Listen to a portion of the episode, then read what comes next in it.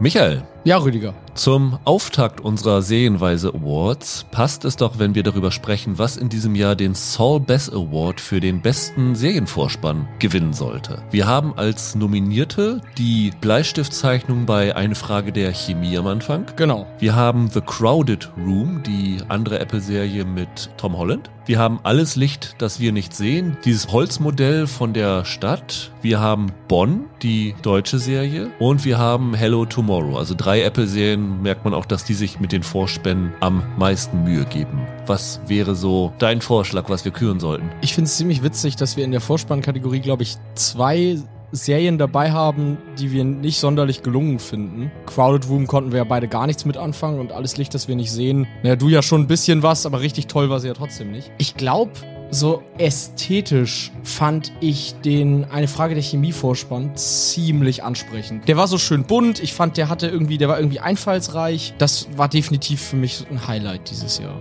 Meine Alternative wäre Bonn, weil wir sehr selten deutsche Serien haben, weil die sich meistens eigentlich nicht so viel Mühe geben mit dem Vorspann, ganz oft auch gar keinen Vorspann haben. Ja. Und da fand ich so diese, weißt du, dieses typische Historienstoffe, die Montagen der Bilder und so, das fand ich auch sehr gelungen. Also das wäre so mein einziges Gegenargument, was man noch bringen könnte. Also Crowded Room und Hello Tomorrow ist ganz schön. Alles Licht, das wir nicht sehen. Ich finde es visuell schön, aber du hast ja damals schon gesagt, dass dir die Musik zu aufgesetzt darunter war. Aber Bonn oder eine Frage der Chemie wären meine Wahl. Mir ging es aber auch so, als ich eine Frage der Chemie gesehen habe, gleich als der Vorspann gedacht, oh, das ist aber hübsch. Ich finde, das ist sehr cool gemacht. Ist natürlich alles CGI mit Ja. Äh, einem animierten Bleistift. Ich glaube, Radiergummi ist auch noch auf der Spitze drauf. War sehr originell, weil sie dann ja auch da die chemischen Formeln verweben mit Kochrezepten Genau. und sowas alles, das also gleich auf den Punkt bringt, worum es hier geht. Rein von der Qualität her würde ich auch sagen, der hat's verdient. Ich denke auch. Es war dieses Jahr irgendwie ein Jahr mit ziemlich vielen schwachen Vorspänen, finde ich. Also es gab wenig richtig tolle neue sozusagen. Ja. Und der sticht da schon sehr heraus. Also geht der erste Award an eine Frage der Chemie. Genau. Hallo und herzlich willkommen zu einer neuen Ausgabe von Serienweise. Mein Name ist Rüdiger Meier und ich begrüße ganz herzlich Michael Hille. Hallo, es ist Awardzeit. Ja, seit wie vielen Jahren machen wir es? Ich glaube, es ist das vierte Jahr, Michael, dass wir das Ding machen. Echt? Ich meine. Gott, oh Gott, oh Gott. Ja, Ich glaube, cool. zwei Jahre lang haben wir beide jeweils unseren Favoriten in den Kategorien präsentiert und letztes Jahr das erste Mal, ja, wie bei den Oscars, Nominierte pro Kategorie gebracht und dann diskutiert, wer der würdige Gewinner ist. Genau, wir sind viel transparenter als die Oscars. Ihr könnt quasi an unserem Gedankenprozess teilhaben. Genau, genau. Und ja, es ist immer, finde ich, eine ganz hübsche Möglichkeit, auf Serienjahr zurückzublicken. Also wir haben natürlich wie immer, auch hier an dieser Stelle der Aufruf, schickt eure Top 10 des Jahres 2023 an serienweise.web.de bis Ende des Jahres. Also in der zweiten Januarwoche kommt dann das ist in der dritten Januarwoche, kommt dann der große Podcast mit den Top 10 des Jahres. Also wenn ihr da wie gewohnt kleine Begründungen schreibt, warum das bei euch in diesem Ranking so ist, freut uns das. Tragen wir natürlich auch wie immer in dem Podcast dann vor. Wir selber haben dann auch unsere Top 10, die wir damit einstreuen. Das ist eigentlich immer eine schöne Tradition und hat die letzten Jahre auch bei euch wirklich exzellente Listen hervorgebracht. Also es ist immer eine helle Freude und ja, wie gesagt, dieses Jahr ein bisschen später, weil wir dann in 14 Tagen eure bereits eingeschickten besten Serien aller Zeiten vortragen in zwei Folgen, was, glaube ich, eine sehr, sehr schöne Folge wird, auf die ich mich sehr freue, muss ich sagen. Und schickt, schickt, schickt, kann ich nur sagen. Also es äh, lohnt sich, weil diese Folgen sind wirklich richtig schön, Michael. Wie viele Kategorien haben wir dieses Mal? Ich glaube, es sind wieder jede Menge, mehr als 40, die wir zusammengetragen haben. Es ist so ein Mix aus, ja, traditionellen Kategorien, die wir jedes Jahr bringen und neuen, die sich an das Serienjahr und aufgrund der An das echte Jahr anpassen. und Ja, das, das reale Leben Genau. außerhalb von Serien. und wir haben natürlich nicht nur positive Awards, sondern auch negative Awards, sodass wir auch nochmal eine viel größere Bandbreite an Serien abdecken können, als es normalerweise der Fall ist, wenn wir ja nur darüber reden, welche zehn Serien uns am besten gefallen haben. Dann, Michael, lass uns doch beginnen mit, ich glaube, dem Award, den wir immer als erstes gebracht haben, den Sylvester Stallone Award für den besten Cliffhanger des Jahres. Ja. Und da ist nominiert der Tod von in Succession. Ja. Da ist nominiert Diplomatische Beziehungen, die Netflix-Serie, also die letzte Folge, warum erklären wir gleich. Die sechste Folge von Vikings Valhalla. Stichwort Wasserfall. Genau, wo sie mit dem Schiff unterwegs sind und ich glaube, der letzte Shot ist, dass sie kurz davor sind, einen Wasserfall herunterzustürzen. So ist es. Es ist die sechste Folge von The Last of Us. In der Leute, die das Spiel nicht kannten, dachten, es würde einen sehr schwerwiegenden Todesfall geben in der Serie. Und es ist Drops of God, die sechste Folge, also kurz vorm Staffelfinale. Und ich glaube, wir sind uns relativ einig bei dieser Kategorie, wer da den Preis davonträgt, weil ich weiß nicht, wie es dir ging. Als ich diplomatische Beziehungen gesehen habe, Mhm. war meine erste Reaktion, ey Netflix, warum habt ihr uns nicht alle Screener gegeben? Genau, richtig. Ja, man dachte, es fehlt noch eine Folge mindestens. Ja. Aber nein, da ist tatsächlich dann einfach Ende. Ich glaube, wir haben da im Podcast sogar drüber geredet, dass die Serie komplett unfertig wirkt dadurch. Da kann man natürlich jetzt zur Diskussion stellen, ist es der beste Cliffhanger, weil das es ehrlich gesagt der frustrierendste vielleicht ist oder der seltsamste Cliffhanger. Aber ja, also wenn ich an Cliffhanger in diesem Jahr denke, denke ich an diplomatische Beziehungen, weil man irgendwie sich fragt, oh, das war's jetzt? Hm, seltsam. Ja, ich glaube, der Cliffhanger, der für den meisten Gesprächsstoff gesorgt hat, war sicherlich Succession. Definitiv. Das würde ich auch, aber einfach weil diplomatische Beziehung so ganz seltsam war und man dann ja wirklich, wir auch eine Diskussion darum hatten, was das jetzt soll, würde ich auch sagen, dass der dieses Jahr den Stallone Award bekommt.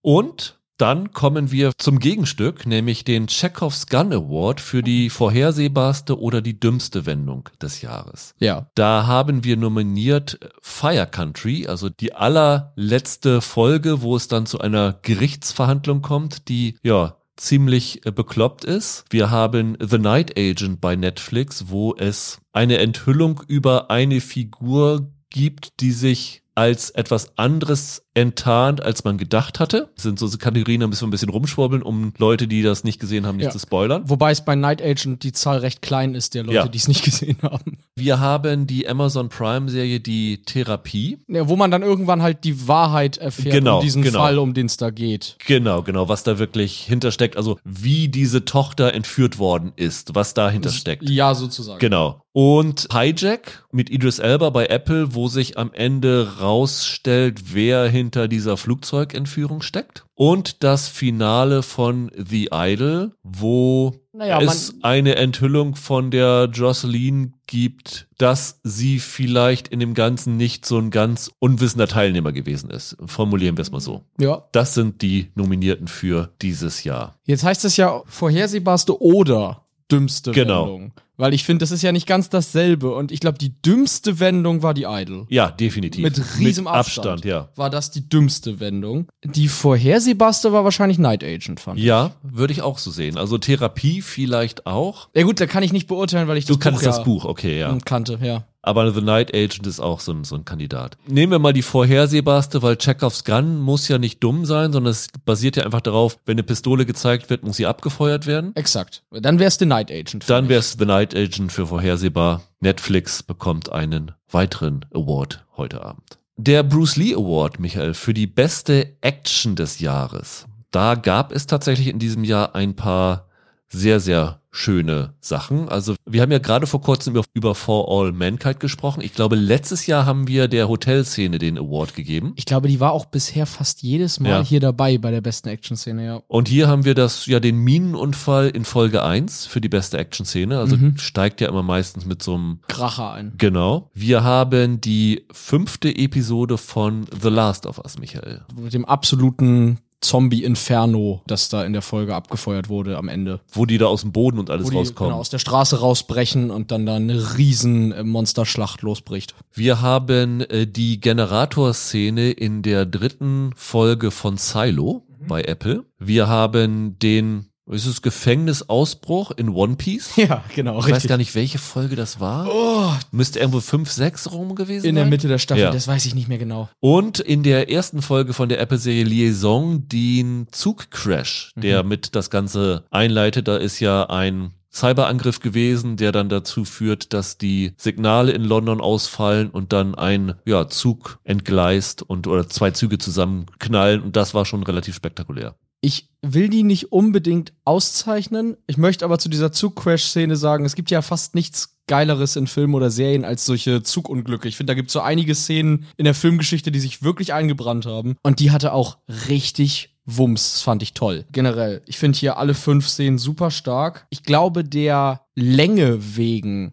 würde ich in dem Fall Silo vorne sehen. Und zwar einfach deshalb, weil ja quasi die gesamte Episode um diese Szene konstruiert ist. Ne? Also in den anderen Fällen ist das immer irgendwie das Highlight der Folge, aber in Silo war ja wirklich die ganze Episode um diesen Generatorvorfall aufgebaut.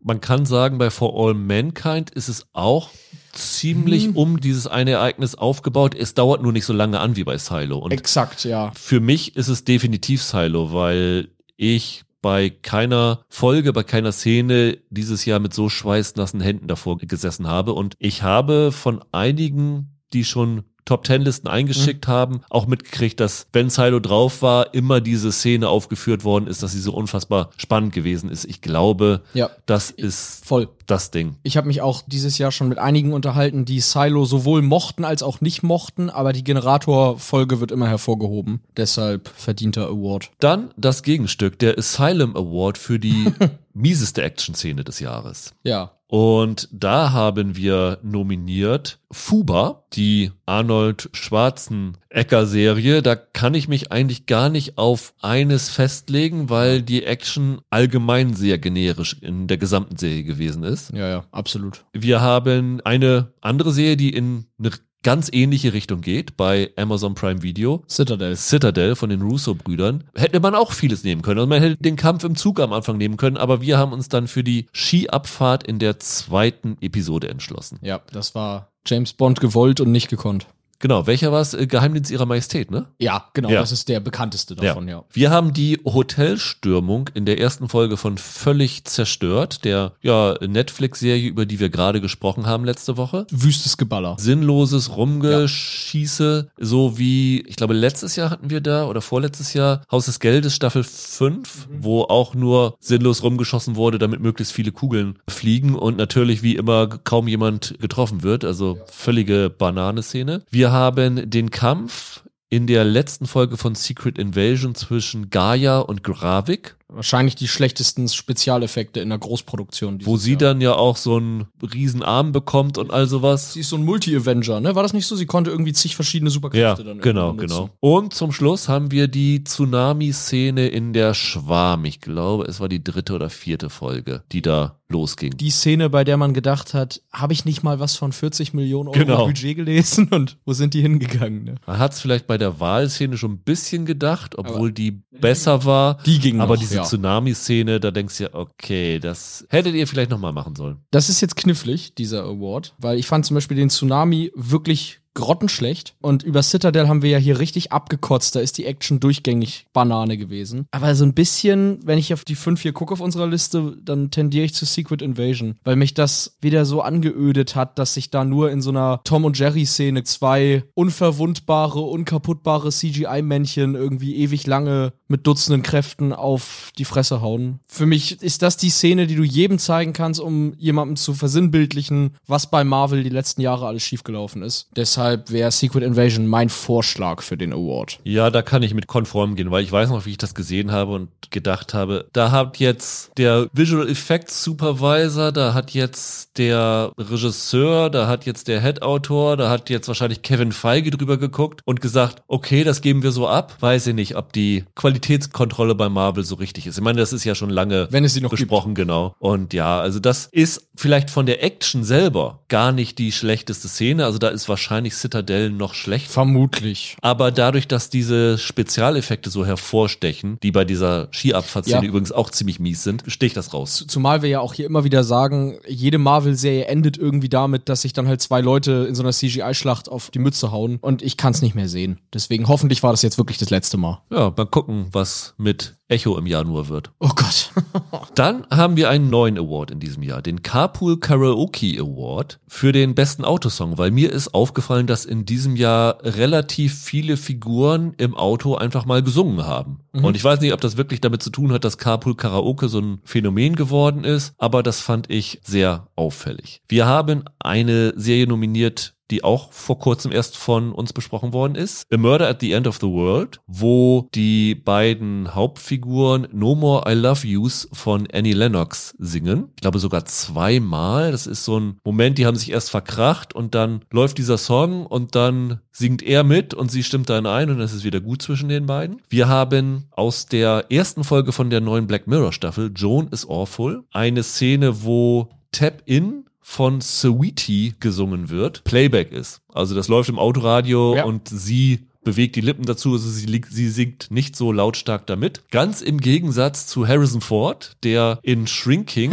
ja. Zusammen mit Jessica Williams lautstark Every Morning von Sugar Ray schmettert, was ich auch sehr amüsant fand. Und dann gab es in der Folge Forks von The Bear einen Moment, da geht es ja darum, dass Cousin für seine Tochter Taylor Swift Karten besorgen soll, weil die großer Taylor Swift Fan ist. Und die Folge endet damit, dass er ja Love Story von Taylor Swift im Radio hört und das mitsingt. Pass auf, ich mach's mal folgendermaßen. Ich habe hier nicht wirklich einen Favoriten, außer dass ich Black Mirror nicht so ganz so toll finde. Weil sie nicht mitsingt, genau. Exakt. Ich sag dir mal, wie ich die anderen drei sehe und du gibst dann den Punkt. Okay. Also, die witzigste Szene davon war Shrinking, wie Harrison Ford loslegt. Ja. Für mich der beste Song von diesen vier ist der aus A Murder at the End of the World. Den fand ich ziemlich cool. Und die beste Szene ist die aus The Bear. Von daher kannst du jetzt aussuchen, was davon du auszeichnen willst. Ach Mann, ey. Als Harrison Ford dann da mitgesungen hat, musste ich echt lachen und ich habe danach auch irgendwie Interviews mit Jessica Williams gehört oder mir angeschaut, wo sie darüber gesprochen hat und gesagt hat, dass Harrison Ford sich wirklich minutiös auf diese Szene vorbereitet hat und das gesamte Lied auswendig gelernt hat. Natürlich. Und ich weiß nicht, es ist jetzt kein unbekannter Song und vielleicht hat er das auch schon mal gehört gehabt. Ich kann Harrison Fords Musikgeschmack jetzt nicht ganz so einschätzen, was er mag. Aber sagen wir mal so, wenn du diese vier Szenen nur als Szene bei YouTube dir anschauen würdest, wäre, glaube ich, die Shrinking-Szene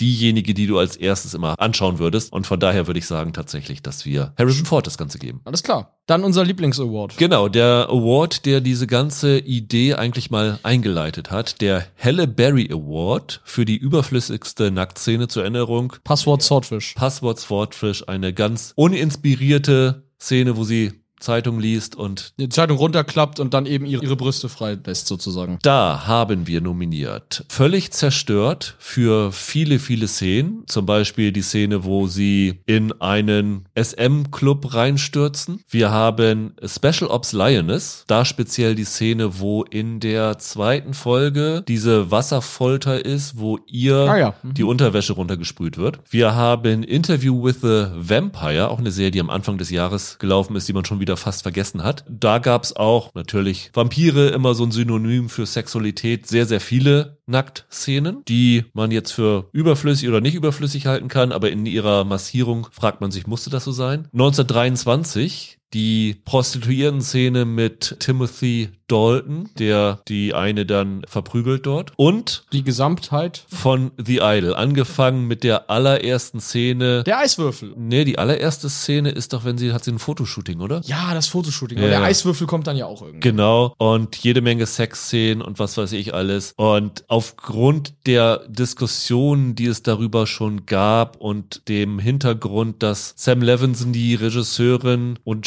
Showrunnerin abgesetzt hat, die eigentlich was ganz anderes machen wollte und er dann wirklich so ein ausbeuterisches Stück hingelegt hat, dass er dann auch nicht mit der Wendung ausmerzen konnte am Ende, ist das das Ding. Wenn du an überflüssige Nacktszenen in diesem Jahr denkst, The Idol muss das einfach machen. Sehe ich auch so. Also Special Ops Lioness, das war eine Szene, über die habe ich mich sehr geärgert, weil sie wirklich komplett überflüssig gewesen ist. Aber The Idol ist da drüber. Die Crimey River Award für die berührendste Szene des Jahres. Oder Folge des Jahres. Du wolltest unbedingt gegen meinen Willen eine Serie da drinne haben, bei der wir dieses Jahr, glaube ich, mit am meisten auseinander dividiert waren. Du meinst Fleischmann is in Trouble. Genau. Auch eine Serie, über die ich mit einigen dieses Jahr geredet habe und die Folge, in der man dann zum ersten Mal mehr über Mrs. Fleischmann, Claire Danes, erfährt, das war schon eine der bewegendsten Episoden für mich in diesem Serienjahr. Du hast dann natürlich dich für Forks wieder aus The Bear Ja, eingesetzt. genau, genau. Da gab es so viele berührende Momente, wenn wenn Cousin da ja zurechtgestutzt wird und so wirklich eine Persönlichkeitsveränderung bekommt und allein die Szene mit dem Gast da, wo sie Pilze waschen oder Ja, schneiden, ja. dieser Dialog, der hat mich schon sehr bewegt, muss ich sagen. Ansonsten noch dabei ist die dritte Episode aus The Last of Us. Natürlich, natürlich. Also die gesamt, gesamte Folge, diese Sonderfolge Mit, mit, Bill und Frank. Genau. Nick Offerman und äh, Murray Bartlett ist eine Folge, die dieses Jahr jeden TV-Preis abräumen wird. Ja. Wir haben noch Silo. Ich finde, da gibt es mehrere Szenen und die immer damit zusammenhängen, wenn jemand nach draußen geht. Also wenn jemand sagt, ich will nach draußen und dann diese Welt sieht und alle da vorm Fenster hängen, vor diesem großen Panoramafenster und gespannt gucken, was mit den Personen dann passiert. Und wir haben noch, gestern waren wir noch Kinder, die, die ZDF-Serie, die im Januar gestartet ist auch. Und ziemlich viel Aufmerksamkeit hier hatte. du hast dich dann entschieden, die Szene mit dem Abiball zu nominieren. Ja, die ja dann auch weitreichende Folgen hat für das, was in der Serie da passiert. Und ja, welche wollen wir auszahlen? Ich glaube, hier, ich habe eben schon gesagt, jeder Fernsehpreis wird daran gehen, die dritte Last of Us Folge für sich. Das war der Tearjerker des Jahres, die Folge, die irgendwie jeden zu Tränen gerührt hat, der es gesehen hat. Das war ganz großartig. Ich denke Ja. auch, Nick Offerman ist eigentlich schon sicherer Kandidat für einen Emmy. Denke ich auch, Golden Globes werden ja dieses Jahr auch wieder verliehen. Also ich denke, da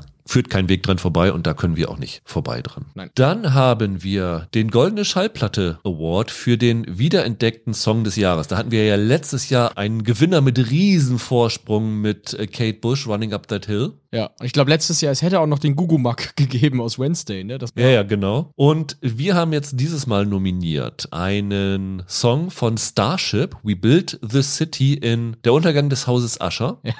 Wir haben in Reservation Dogs, also in der dritten Staffel, die jetzt gerade gestartet ist, The Wait von Bob Dylan, das an einem sehr emotionalen Moment einsetzt. Wir haben bei Mrs. Davis Where the Boys Are von Connie Francis, also wirklich sehr obskur. ja, absolut. Dann haben wir bei The Last of Us Never Let Me Down Again von Depeche Mode. Lief, glaube ich, sogar zweimal in der Okay. Staffel. Und aus der zweiten Staffel von Yellow Jackets Cornflake Girl von Tori Amos. Also alles Songs, die ein paar Jahre auf dem Buckel haben. Ich glaube, hier sind wir uns wahrscheinlich nicht ganz so schnell einig wie bei anderen Kategorien. Ich bin gespannt, was du sagst. Also bei mir ist es so, wenn es jetzt nur nach der Wirkung des Songs in der Serie ginge, Ja. dann wäre es wahrscheinlich der Bob Dylan-Song in Reservation Dogs. Genau, das hätte ich auch gesagt. Ich muss allerdings sagen, dieses Jahr war das Jahr, in dem ich Connie Francis irgendwie für mich entdeckt habe. so. War ja übrigens auch nicht der einzige Connie Francis Song in Mrs. Davis. Ganz genau, war nicht der einzige. Und äh, irgendwie, ich habe dieses Jahr auch so in so ein paar Filmen, die ich gesehen habe, Connie Francis ist mir irgendwie dieses Jahr echt ein paar Mal begegnet. Deswegen hängt da auch so ein bisschen noch mein, meine Entscheidung dran. Ich bringe noch mal was anderes ins Spiel. Ja. Der eingängigste Song von denen, die wir nominiert haben, ist sicherlich We Built the City aus Usher. Das ist aber auch der, den man am wenigsten wiederentdeckt, weil man ihn am ehesten noch kennt, oder? Das stimmt. Mein persönlicher Lieblingssong ist Cornflake Girl von Tori Amos. Den mochte ich schon früher, als ich zur Schule gegangen bin, total gerne. Jetzt mache ich die Verwirrung komplett und sag dir, wenn ich am Spotify-Jahresrückblick mit äh, teilgenommen hätte, wäre wahrscheinlich Never Let Me Down Again Okay, gewesen. okay. Ich würde mich streng nach der Emotionalität der Szene entscheiden und Bob Dylan nehmen. Ja, das ist schon richtig, weil letztendlich, warum Kate Bush so letztes Jahr so gut funktioniert hat, ist Weil die Szene halt so exakt, war. exakt, weil die Szene so gut dazu gepasst hat, richtig. Und das war hier der Fall. Genau, also The Wait von Bob Dylan aus Reservation Dogs, unsere goldene Schallplatte des Jahres. Es gab aber dieses Jahr auch nicht nur echte Bands, die ihre Musik verewigt haben, sondern es gab auch fiktionale Musikacts in diesem Jahr. Also mehr als sonst fand ich. Wir haben den Stillwater Award aus Almost Famous für den besten fiktionalen Musikact des Jahres. Und da ist natürlich nominiert Daisy Jones and the Six, Ja, das ist die offensichtlichste. Genau, das große Mammutprojekt von Prime Video. Wir haben Jocelyn aus The Idol, die Ja. ja auch ein fiktiver Musikact ist. Ich glaube, wo die Musik dann tatsächlich von The Weeknd geschrieben worden ist. Bei allem Hass an die Idol, die Musik an sich war ja vollkommen okay. Das Ja. kannst, kannst du so im Radio spielen. Wir haben aus City on Fire bei Apple TV Plus Ex Post Facto beziehungsweise Ex Nihilo. Das war dort die fiktionale Band. Wir haben die Band aus Scott Pilgrim hebt ab, also die Anime-Version des Films von 2010, den ich sehr mochte. Ich habe den Anime noch nicht gesehen. Ich habe den Anime schon gesehen. Äh, fand's super. Also ich möchte den auch unbedingt noch schauen. Und wir haben Muppets Mayhem. Ja, leider mittlerweile Eier abgesetzt, Ja, aber genau. die, die fiktive Muppets Band. Tja, Das wird jetzt schwierig. Also wahrscheinlich von dem ganzen Aufwand, der dahinter steckt, ist Daisy Jones and the Six natürlich sehr beachtlich, ne? Keine Frage. Allein, was die da für Leute engagiert haben, um die Musik zu machen. Mhm. Das Ganze haben sie dann ja als Album veröffentlicht, das, glaube ich, auch relativ erfolgreich gelaufen ist. Und bei aller Kritik, die ich an Daisy Jones and the Six hatte. Eine meiner größten war ja, dass ich nicht das Gefühl hatte, dass der Mega-Hit, den sie da hatten, der irgendwie ihren Weltruhm begründet hat, mega-hittig genug war. Aber es war ein guter Song. Also das kann man ja nicht von der Hand weisen. Und ich denke auch, das ist tatsächlich als fiktionaler Musikact ziemlich gut. Scott Pilgrim wäre meine andere Wahl vielleicht. Die fand ich auch sehr gut und wir können Daisy Jones and the Six schon Ja. auszeichnen, aber falls hier jemand von Disney zuhört, shame on you, dass ihr die Muppets abgesetzt habt. Das war super lustig. Ich fand das richtig gut und die Musik war auch ziemlich witzig. Von daher shame on Disney. Ja, aber Daisy Jones and the Six bekommen den Preis. Ja. Und um im Bild zu bleiben, wir haben dieses Jahr neu den Helene Fischer Award für den seltsamsten Einsatz deutscher Musik in einer Serie. Obwohl Helene Fischer jetzt nicht zum Einsatz kam. Also, Ins Leben gerufen bei mir ist dieser Award durch eine Folge, die relativ früh im Jahr gelaufen ist. Ted Lasso auf dem Hausboot in Amsterdam. So bist du. Das ist doch der Song Genau. gewesen, ne? Da läuft von Peter Maffay Du. Und ich hab's gesehen und gedacht, what? Wie kommt ihr denn darauf, Peter Maffay da jetzt einzusetzen? Also da muss ja Christa Miller, die ja mit äh, die Musiksupervisorin ist, die ja auch bei Shrinking mitgespielt hatte, die muss irgendwie, weiß nicht, wo sie Peter Maffay entdeckt hat. Da bin ich das erstmal hellhörig geworden und dann habe ich über den Rest des Jahres drauf geachtet, wo deutsche Musik noch vorkommt. Dann haben wir nominiert Black Mirror, die Folge Demon 79. Da wird irgendwann mal Rasputin eingespielt von Bonnie M. Ja. Also Frank Farian lässt grüßen. Und gleich dreimal nominiert, weil irgendwie haben sie bei Angeline, der bei uns bei RTL Plus gelaufenen Serie, einen Fable für deutsche Musik gehabt. Also wenn du da durchhörst, es gibt einmal Rheingold mit Fan Fan Fanatisch, Nina Hagen ist gleich zweimal, UFO und Xiva und Bert Kempfert mit dem Instrumentalsong Afrika Beat. Das sind die Nominierten. Jetzt ist die Frage, canceln sich die drei Angelines aus oder wollen wir Angeline gerade prämieren, weil sie so viel Wert auf deutsche Musik gelegt hat? Afrika Beat ist schon mit das seltsamste überhaupt gewesen dieses Jahr, oder? Ja, wobei tatsächlich dieser Beat, den Kempfert da hat, doch recht bekannt ist. Okay. Auslöser war die Ted Lasso-Szene und dass Peter Maffay da vorkommt. Man kann jetzt sagen, okay, das Ding ist in Holland aufgenommen worden und von Holland ist es nicht so weit nach Deutschland, dass man sozusagen da das irgendwie europäisch, kontinentaleuropäisch erden wollte. Aber ich glaube auch, also Peter Maffay oder Bert Kempfert sind es dann am Ende. Dann lass uns doch trotzdem mal Ted Lasso nehmen, weil ohne den gäbe es die ganze Kategorie wahrscheinlich nicht. Genau, Wir hätten genau. da gar nicht so drauf gehört. Also, wenn ihr es überhört habt, nochmal Folge 6 der dritten Staffel auf dem Hausboot läuft. Peter Maffay. Dann kommen wir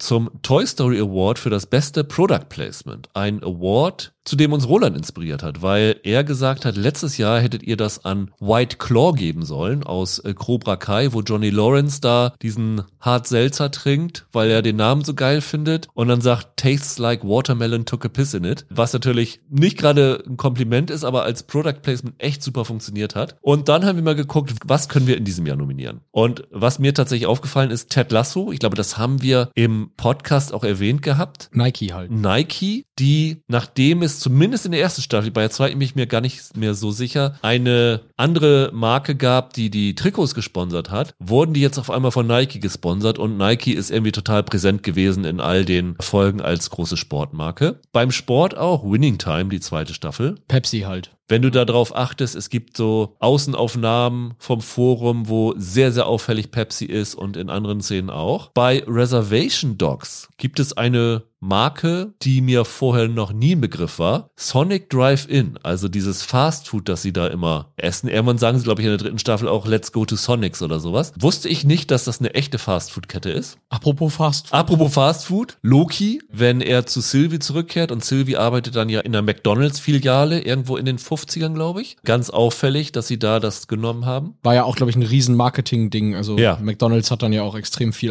Social Media zu Loki gemacht. Und Mrs. Davis. Ja. Da gibt es zwei Sachen, wo sie Product Placement von echten Marken machen. Wir erklären nicht den Zusammenhang, weil es spoilern wäre, aber wir nennen die Marken. Das eine ist British Knights eine Turnschuhmarke und das andere ist Buffalo Wild Wings. Wohlgemerkt kein Fast Food, weil es in den USA mit Tischservice ist. Das gilt dann als Casual Dining oder irgend sowas. Große Sportsbar eigentlich. Wir können jetzt nicht ausführlich diskutieren, warum, um es nicht zu spoilern, aber die Art und Weise, wie bei Mrs. Davis das eingebunden wurde, ist so genial und ich bin mir relativ sicher, dass es anders als Nike und Pepsi und McDonald's kein gekauftes Product Placement ist. Das kann ich mir nicht vorstellen. Also, wenn es gekauft ist, Chapeau an äh, das Marketing-Team von Buffalo Wild Wings und British Knights. Aber ich glaube, das war einfach ein Gag von Lindelof, der gesagt hat, das nehmen wir da rein. Und das ist so brillant. Also, das ist Werbung, die kann man nicht bezahlen eigentlich. Absolut und waren einige der besten Lacher des Jahres. Dann haben wir den Twin Peaks Award für die bizarrste Serie des Jahres. Das können wir gleich direkt bei Mrs. Davis bleiben. Ja, ähm, definitiv. Die da definitiv ein heißer Kandidat ist. Wir haben der Untergang des Hauses Ascher bei ja. Netflix. Auch Serie, wo du nach jeder Folge gedacht hast, was war das denn jetzt wieder?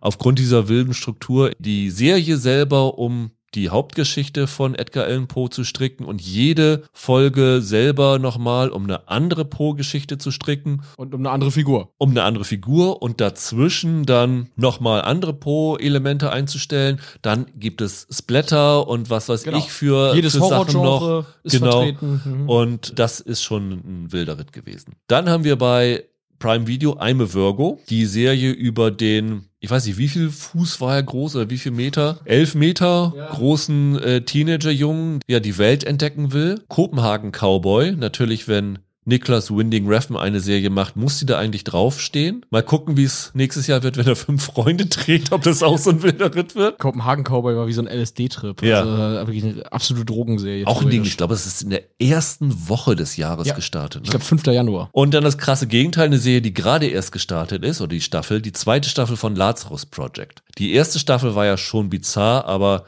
wir haben ja letzte Woche drüber gesprochen, dass jetzt zu diesem Zeitloop auch noch eine Zeitreisegeschichte dazu kommt und du irgendwann da kaum noch durchblickst, wer jetzt gerade wo ist und wie das alles zustande gekommen ist und in welchem Loop sind sie gerade und was müssen sie hier tun. Die ist auch sehr ambitioniert von der Konzeption her. Du wirst jetzt wahrscheinlich gleich sagen, dass wir an Mrs. Davis wieder nicht vorbeikommen, ne? Wahrscheinlich nicht, weil ich meine, wir haben im Podcast gesagt, wir können eigentlich nach einer halben Stunde immer noch nicht behaupten, dass wir es so richtig treffend mhm. erklärt haben, weil es einfach nicht in Worte zu fassen ist, was da passiert. Weil ich finde, die andere Serie, die ich wirklich mit dem Wort bizarr assoziiere, ist Kopenhagen Cowboy. Mal unabhängig jetzt von der qualitativen Einschätzung von dem Ding, aber das war auch einfach nur seltsam. Ja, aber Aime Virgo auch. Ja, gut, ja. Auch allein der Prämisse wegen, ja auf jeden Fall. Aber ich fand so, Kopenhagen Cowboy hatte ja wirklich so lange Segmente, wo ich gedacht habe, was genau gucke ich denn da eigentlich? Also der Unterschied ist, Kopenhagen Cowboy ist von der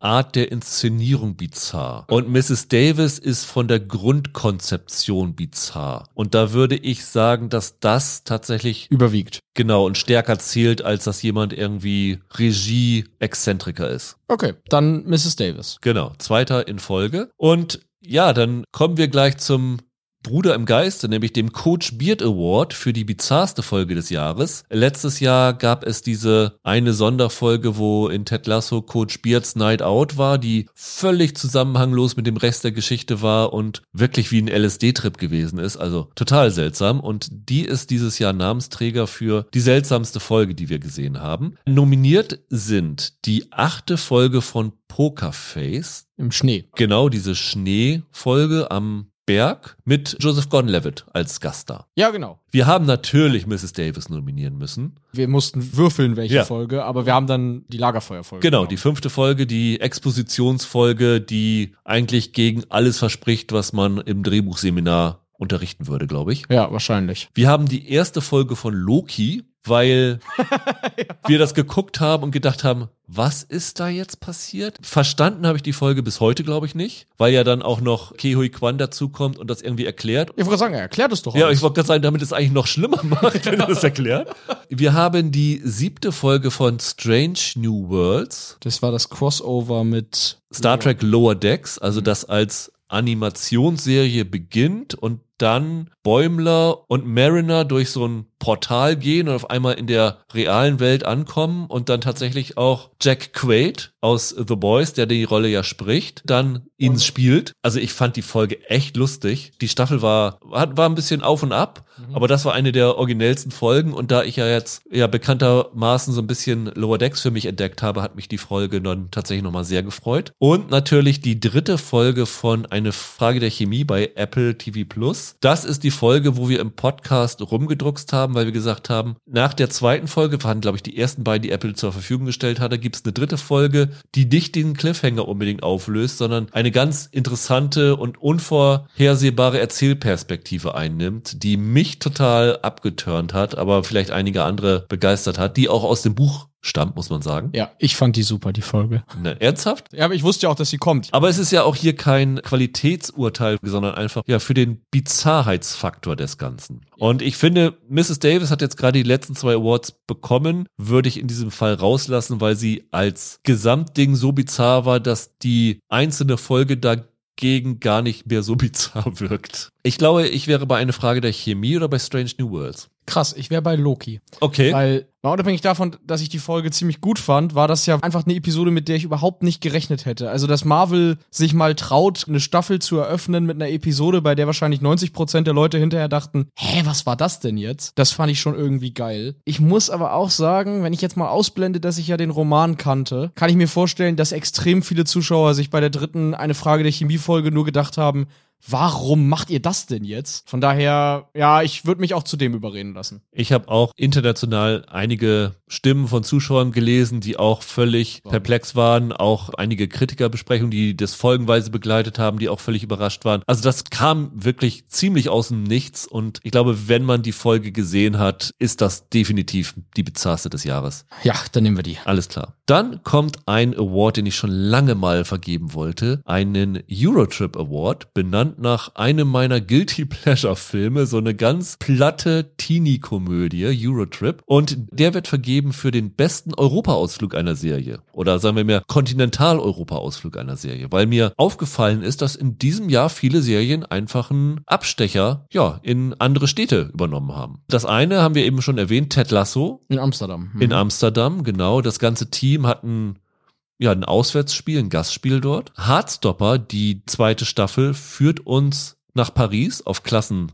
Fahrt oder Studienfahrt. Ja. Und The Bear, die vierte Folge, in der begleiten wir den Patissier Marcus nach Kopenhagen, wo er dort ja in die Patissierschule geht. Und das waren so die drei, die mir aufgefallen sind. Und ich fand das wirklich gehäuft in diesem Jahr. Hast du alle drei gesehen? Ja. Was von den dreien ist deine Lieblingsstadt? Ich bin tatsächlich in allen drei Städten gewesen. Ich glaube, ich mag Kopenhagen am liebsten von den Städten. Da habe ich, also weiß ich nicht, in Kopenhagen gab's echt ein paar schöne Ecken. Ja. Paris ist halt sehr voll, logischerweise, wenn du da als Tour Touri rumläufst und Amsterdam ist, kommt auf die Straße an, durch die du rennst quasi. Ja, und Amsterdam ist jetzt auch voll. Das ist ja so voll, dass sie jetzt sogar eine Touristensteuer erheben wollen ja, dieses genau. Jahr. Aber Kopenhagen ist wirklich ein schöner Ort. Ich glaube aber, von den Serien fand ich das von der Einbindung in Hardstopper wirklich sehr gelungen. Muss ich tatsächlich sagen. Passt ja auch zu diesem sehr drüber liegenden romantischen Ton, den die hat. Fand ich, ist Paris dann natürlich perfekte Location. Ich weiß, du guckst überrascht, aber ich wäre hier, glaube ich, für Hardstopper. Naja, ich gucke überrascht oder vielleicht gar nicht so überrascht überrascht, weil ich ja weiß, dass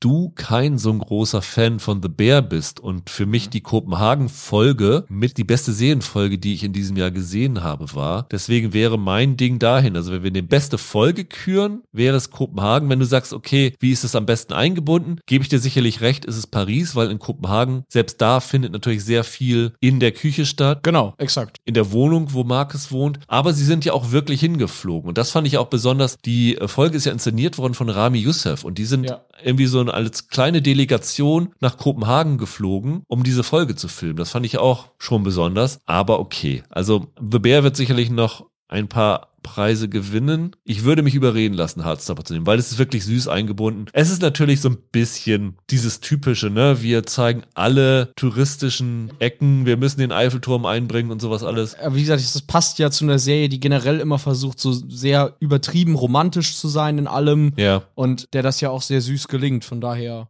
ja, lass mal Hardstopper nehmen. Okay, alles klar. Dann der Sully Sullenberger Award, den wir auch jedes Jahr vergeben, für den besten Piloten, also die beste erste Folge einer Serie. Nominiert sind, gestern waren wir noch Kinder, die deutsche Serie, die uns dann irgendwie doch reingezogen hatte mit der ersten Folge. Die erste Folge von Tulsa King, weil die wirklich lustig war Oh und ja. irgendwie Sylvester Stallone als äh, Figur sehr, sehr gut eingeführt hat. Das war so die Folge, bei der man dachte, oh, die Serie wird ganz anders, als ich das bis hierhin vermutet habe. Dann die erste Folge von Good Mothers bei Disney Plus, eine Serie, die du hattest die bei Geheimtipps drin? Nee, ich hatte die auf meiner Quartalsliste. Ah, genau, da war es, richtig. Das war die Berlinale Award-Serie. Genau, genau, für über die äh, Frauen, die sich ja gegen die Ndrangheta auflehnen. Und die erste Folge war tatsächlich eine sehr besondere und tragische und Ja. bewegende Geschichte. Apropos bewegend, Moving, auch bei Disney Plus, die koreanische Superhelden-Serie, die uns wirklich mit der ersten Folge hatte, weil sie Ja. eben nicht die typische Superhelden-Serie war, sondern eine einfühlsam erzählte Geschichte über die jugendlichen Figuren da. Und der Auftakt von Silo, der einfach diese Welt, diese Dystopie sehr, sehr gut etabliert hat, muss man sagen. Silo hatte ja so einen sehr ungewöhnlichen Pilot. Da gab es ja so eine Art Figurentwist. Ja. Silo war ja sehr ungewöhnlich als Pilot. Ne? Also ich würde sagen, von den konventionellen Piloten war für mich tatsächlich Good Mothers der stärkste. Und Silo war die ungewöhnlichste Pilotfolge des Jahres. Irgendwie da befinde ich mich. Ja, ich würde noch Moving ins Rennen werfen. okay. Weil das so ein Ding war, wo man eigentlich nichts von erwartet hatte. Good Mothers es kam auch so ein bisschen aus dem Nichts, hatte aber nun natürlich schon vorher den Award bekommen. Aber Moving war sowas, wo ich gedacht habe, naja, Teenie-Serie, Superhelden, oh, zum hundertsten Mal. Und dann kam das Ding und ich war irgendwie schockverliebt in das Ding. Fand ich als Pilot irgendwie super. Also Zeile muss natürlich eine komplexere Welt einführen Ja. und hat diese Aufgabe, wie ich finde, meisterhaft gelöst. Aber der Unterschied zwischen ich lese die Prämisse der Serie und ich gucke die erste Folge der Serie und wie sehr habe ich Lust nach der Prämisse und wie sehr habe ich Lust nach der ersten Folge diese Serie weiterzuschauen, dann ist für mich Moving definitiv der Pilot, der mich mehr in diese Das will ich weiterschauen Ecke gebracht hat, weil Silo fand ich von der Prämisse schon interessant genug und vor allen Dingen nachdem Holger über diese Romanvorlage Wool so geschwärmt hatte, dass ich da tatsächlich in die Richtung Moving gehen würde. Ja, okay. Lass ich mich zu überreden. Okay. Dann der Quacks der Bruchpilot Award, das Gegenstück, für die mieseste Pilotfolge des Jahres. Da bin ich sehr gespannt, weil einer unserer Nominierten läuft für mich quasi außer Konkurrenz hier, muss ich tatsächlich sagen. Bin gespannt, wie du das gleich einschätzt. Außer Konkurrenz insofern, weil es so weit vorne ist oder weil es gar nicht hat, schlecht war? Er hat für mich schon gewonnen. Okay, alles klar. Also wir haben aufgestaut. Ja. Die ZDF Neo Klimakleber Serie, die in der ersten Folge jedes Klischee ausgepackt hat, was du dir vorstellen konntest. Zu allen Lagern, die da vertreten Ja. sind. Wir haben Citadel, der Action-Auftakt, der total verpufft ist mit dieser Zugszene und diesen schlechten Gegenlicht. Sonnenuntergangsaufnahmen da außen und so. Wir haben Der Greif, die erste Folge dieser Wolfgang Holbein-Verfilmung bei Prime Video, wo ich glaube, die zweite Staffel nicht mehr kommen wird. Zumindest Sieht nicht so aus, ne. ist da totales Stillschweigen darüber. Also wurde nach, wie lange ist es her, ein halben Jahr oder so, nicht, nicht verlängert bisher offiziell. Also ich glaube, da kommt nichts mehr. Wir haben eine Wow-Serie, Funny Woman, wo Gemma Arterton eine Comedienne in den 60ern spielt. Und dann eine weitere Wow-Serie, Tender Hearts, eine deutsche Serie, wo eine Frau sich einen Androiden bestellt, die so sehr, sehr Black Mirror-artig war, also möchte gern Black Mirror-artig und die mich nach dem Piloten nach der ersten Folge schon total abgenervt hat aufgrund einiger schauspielerischen Entscheidungen und der zu oft gesehenen Prämisse. Du hast gesagt, eine außer Konkurrenz. Äh, Ich habe dich eben heftig nicken sehen bei Funny Woman. Ja, bei Citadel war ich ja irgendwie darauf vorbereitet, dass das doof wird. Aber Funny Woman war wirklich die eine Serie dieses Jahr, wo ich mich erinnere, dass ich nach zehn Minuten angefangen habe zu kämpfen mit mir, ob ich das noch weiter gucke. Locker nominiert für die drei schlechtesten Serien des Jahres, weil das so aggressiv unlustig war. Ich mag Gemma Arterton echt gerne, aber alter Schwede ist die fehlbesetzt in dieser Rolle. Und der Rest der Serie ist auch furchtbar schlecht. Ich fand es wirklich miserabel. Die machte einfach auch zu wenig daraus, eine Frau, die sich gegen die Konvention der Zeit zur Wehr setzt. Das funktioniert nicht und es ist ja immer schwierig, eine Serie zu machen über Komiker, weil du denkst, das muss lustig sein und wenn du irgendwie nur Witze erzählst, ist es meistens nicht lustig. Das war ja ein Ding, was Marvelous Mrs. Maisel zu großen Teilen meisterhaft beherrscht hat, dass man verstehen kann, warum sie so lustig ist. Hier überhaupt nicht. Also das war auch so ein Ding, da hatte ich nach einer Folge Folge null Bock, noch weiterzuschauen. Das Ding ist jetzt natürlich, dass wir da so ein bisschen in der Unterzahl mit sind, ne? Weil die ist ja ziemlich okay angekommen. Die hat bei IMDb. Die ist sogar eine zweite Staffel verlängert worden, ne? Genau, bei der IMDb steht sie bei 7,4 und hat da auch ziemlich, also ziemlich positive Bewertungen insgesamt. Wir scheinen da recht alleine mit zu sein und ich, ich nehme jetzt mal an, wenn man versucht, das so halb objektiv, so sehr das irgendwie geht, zu sehen, dann ist wahrscheinlich Citadel die richtige Antwort für den schlechtesten Pilot. Aber für mich ist es Funny Woman. Ich fand's richtig, richtig mies. Ja, Citadel natürlich, wenn du das gegenrechnest gegen das Geld, das in diese Folgen reingeflossen ist, ist natürlich Citadel die größte Enttäuschung. Aber es ist einfach eine sehr, sehr ärgerliche Folge und es ist ein total verschenktes Potenzial für die Möglichkeiten, die hinter dieser Geschichte eigentlich stecken. Ja, außerdem ist das so ein bisschen so ein Take, den jetzt wahrscheinlich nur wir beide haben. Von daher würde ich sagen, wir nehmen mal Funny Woman. Ja.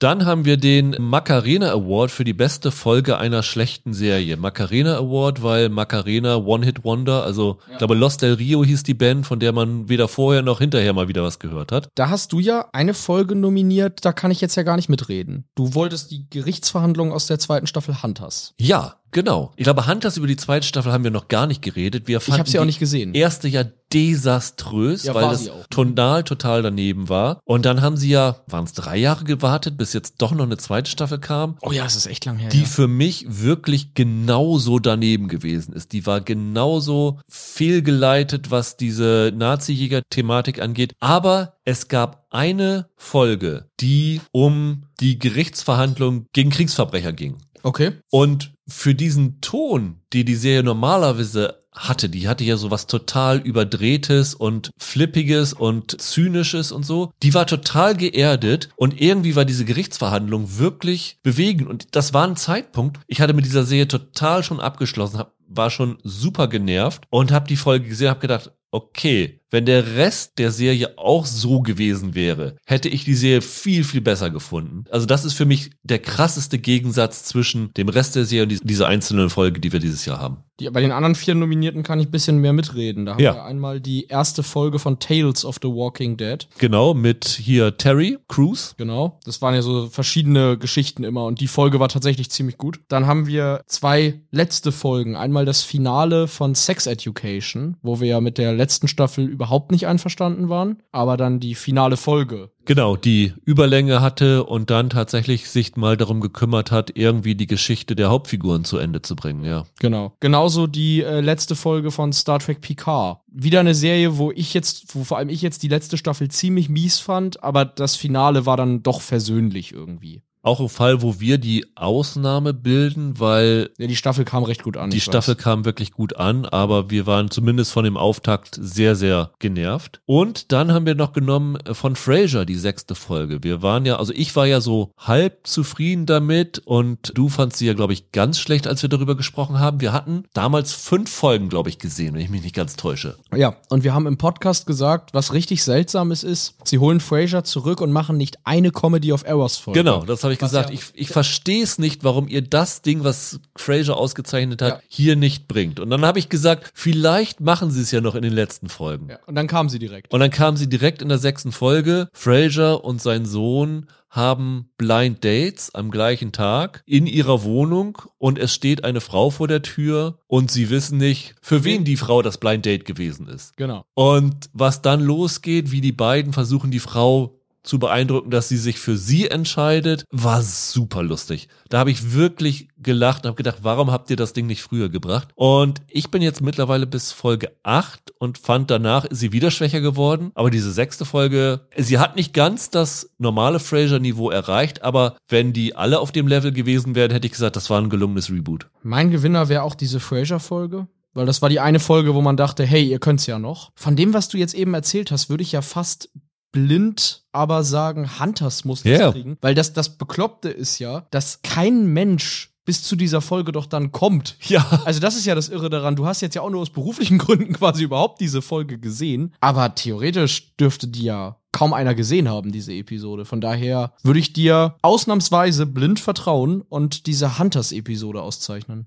Ich war wirklich total perplex, weil ich habe eigentlich überhaupt nicht mehr damit gerechnet. Und das total bizarre ist, ich weiß nicht, ob ich es lustig finde, von allen Folgen der Staffel Hunters ist die bei IMDb am schlechtesten bewertet. Okay, das ist sehr witzig. Weil die vorletzte Folge hat irgendwie 8,5 und die hier hat 7,3 und da reicht keine Folge daran. Ja, wahrscheinlich liegt's daran. Ich gucke gerade mal die erste Staffel durch. Auch keine der ersten Staffel war schlechter bewertet, dass die wirklich so aus der Art geschlagen ist. Okay. Und deswegen finde ich das irgendwie schon wieder fast lustig. Das ist witzig. Also wenn ihr Hunters mochtet, war es wahrscheinlich die schlechteste Folge für euch. Genau. Und wenn ihr Hunters gar nicht mochtet, könnte das die eine richtig gute Folge sein. Das ist ja witzig. Passend zu Hunters vielleicht auch. Der Carrie Award für die blutigste Serie, weil Hunters hatte zumindest in der ersten Staffel ja sehr, sehr viele blutige Momente. Ist dieses Jahr aber nicht nominiert, weil es gab noch blutigere. Genau. Es gab dieses Jahr zwar keine The Boys Staffel, die ist ja sonst immer ein guter Kandidat, aber es gab ja Gen V, die auch losgesplattert hat, wie nichts Gutes. Von daher ist die bei uns nominiert. Genau. Interview mit einem Vampir. War auch ziemlich blutig. Genau, bei Sex nominiert und hier bei Blut nominiert. Ich sage mal, ohne Sex und Blut wäre es keine Vampirserie. Das ist wohl wahr. Der Untergang des Hauses Ascher, wir haben vorhin schon kurz drüber gesprochen, dass die auch Splatter Ja. hatte und sowas alles und du siehst dann auch die dekompostierten Leichen da immer mal wieder auftauchen. Wir haben über Fargo gesprochen, wir beide ja, und haben da schon gesagt, die Entführung ist schon ziemlich wild und es gibt noch andere Szenen, die überraschend blutig sind und nicht echtes Blut. Ich meine, bei Serien ist nie echtes Blut, ist Kunstblut, aber gezeichnetes Blut in diesem Fall. Invincible, die zweite Staffel der Animations-Superhelden-Serie von Prime Video, die jetzt Anfang November, glaube ich, gestartet ist. Ja. Die natürlich auch ihrem Ruf gerecht wird, dass sie das animierte Äquivalent zu The Boys ist. Die ist fast mein Gewinner. Ich hab, bin da gerade dabei, das noch nachzuholen. Ich habe noch nicht alle Folgen da aus der zweiten Staffel gesehen. Aber es ist wie bei der ersten, das suppt ja wirklich immens in Invincible. Also ich bin bei dieser Serie immer froh, dass sie gezeichnet ist. Ja, Weil ansonsten wäre sie wahrscheinlich unansehbar. Heftig, heftig, wie brutal die ist. stimme ich dir zu und können wir von mir aus so geben. Das andere wäre sicherlich Gen V gewesen. Ja, also eine von den beiden. Tendenz dann eher Invincible. Gen V hätte man übrigens auch beim Halle Berry Award nominieren können, allein für diese Sie wird klein und er will, dass sein Penis groß Ach ja. aussieht, Szene. Ach ja, richtig. Den Six Feet Under Award für das beste Ende einer Serie, also wirklich für ein Serienfinale, weil das ja von Six Feet Under sehr, sehr legendär ist, wie die Serie zu Ende gegangen ist. Und wir in diesem Jahr auch einige Serien hatten, die ziemlich rund zu Ende gegangen sind. ja, da werden wir uns bestimmt gar nicht einig jetzt. Das wird schwierig. Wir haben nominiert in alphabetischer Reihenfolge Atlanta, die vierte Staffel. Ich glaube, in den USA ist sie letztes Jahr schon zu Ende gegangen, wenn ich mich nicht ganz täusche. Bei uns ist, Frühjahr ich 2023. glaube, im April oder so ist sie bei Disney Plus gelaufen. Ich hatte sie auf einer meiner Quartalslisten dann draufgenommen. Wir haben die letzte Staffel von Barry, die ich glaube am gleichen Tag zu Ende gegangen ist wie eine andere Serie, die wir hier drauf haben, Succession. Genau. Wir haben Doom Patrol, eine Serie, die ich nicht gesehen habe, weswegen ich da nichts zu sagen kann. Mhm. Ist die freiwillig zu Ende gegangen? Nee, ich glaube, die sollte, die sollte zu Ende gehen. Das ist diese DC-Superhelden-Serie, die ich glaube bei uns bei Prime läuft, ne? Und wir haben gerade letzte Woche zu Ende gegangen Reservation Dogs bei Disney Plus. Dieses Jahr die zweite Staffel und die dritte und letzte Staffel nun gerade zu Ende gegangen. Ja, genau. Das ist schwierig. Für mich persönlich war Atlanta so ein Ding, weil die habe ich ja tatsächlich letzten Dezember angefangen zu gucken und dann ziemlich lückenlos komplett durchsehen können mit einschließlich der vierten Staffel und habe mich ein bisschen in die verliebt. Ich finde die richtig klasse und fand die letzte Staffel auch wirklich tolles Ende. Ich wäre hier aber bereit, mich quasi der Mehrheitsmeinung anzuschließen, die wahrscheinlich Succession ruft, weil ich habe schon schon das Gefühl gehabt von der Resonanz und so, dass da ganz viele dieses Jahr gesagt haben, endlich mal wieder eine Serie, die richtig gut zu Ende geht. Ja, ich persönlich würde noch Reservation Dogs in den Raum werfen, weil die jetzt gerade auch so frisch bei mir ist und ich finde gerade die letzten Folgen und das tatsächliche Ende der Serie total gelungen ist. Aber Konsens ist sicherlich Succession und wird sicherlich auch bei Emmy und Co. sicherlich wieder bei Drehbuch und sowas alles nominiert werden und wieder hunderte Darsteller nominiert sein. Aber dann braucht Succession ja nicht unbedingt einen Serienweise Award. Dann könnten Das wir denen ja stimmt. auch noch mal entweder Reservation Dogs oder Atlanta geben, finde ich, oder? Ja, Weil wenn Succession sowieso, wenn, weiß ich nicht. dann geben wir noch Reservation Dogs. Ja komm, dann haben wir beide gesehen. Dann lass uns mal Reservation Dogs Alles nehmen. klar. Nur um ein bisschen anders zu sein, lassen wir Succession außen vor. Und wir sind ja beide, muss man sagen, keine so großen Succession-Fans Nee. und das ist ja auch ein bisschen was Persönliches. Es sind hier unsere Awards. Genau, genau. Und von daher Reservation Dogs, was auch wirklich ein sehr, sehr schönes Finale gewesen ist. Nicht ganz so schön, Michael, ist, dass einige Serien in diesem Jahr wieder abgesetzt worden sind. Und hier, wie immer, der am perfektesten benahmte Award des Abends, der I am not okay with this Award für die ärgerlichste Absetzung, benannt nach der berühmten, ja, wahrscheinlich nicht so berühmten Netflix-Serie, weil sie deswegen ja abgesetzt worden ist. Aber das passt einfach vom Titel her so. Und da haben wir dieses Jahr einiges, was uns richtig, richtig, richtig gewurmt hat. Also es gab ja aufgrund der Streiks Mhm. und der ganzen Verwerfungen bei HBO Mhm. und Co. viele Serien, die einfach dann abgesetzt worden sind. Und zwei Serien, über die wir uns besonders geärgert haben, worüber wir uns auch hier schon häufiger ausgelassen haben. Winning Time Ja, auf jeden Fall. von HBO nach der zweiten Staffel abgesetzt und wir liebten die zweite Staffel ja und dann kam ja auf einmal spontan am Ende so ein Nachklapp, so eine Nachklappmontage, notdürftig dann irgendwie zu Ende gebracht, wo keiner mit dem Herzen hintersteckte. Eine Klasse für sich ist abgesetzt worden, dann nach großen Fanprotesten wurde gesagt, wir machen nochmal vier Folgen wenn ich mich nicht ganz täusche. Und dann im Verlaufe der Streiks haben sie gesagt, haha, jetzt machen wir auch die vier Folgen nicht mehr und weg damit. Dann eine Serie, wo wir schon, weiß ich noch, im Podcast drüber spekuliert haben, na, ob das Ding weitergehen wird, wissen wir nicht. Wir finden es aber ziemlich gut und hoffen, dass es weitergeht. War Lockwood und Co., ne? Genau, Mhm, ja. es ging leider nicht weiter. Diese Teeny-Fantasy-Dinger, die setzt Netflix ja gerne dann schnell wieder ab, warum auch immer. Shadow and Bone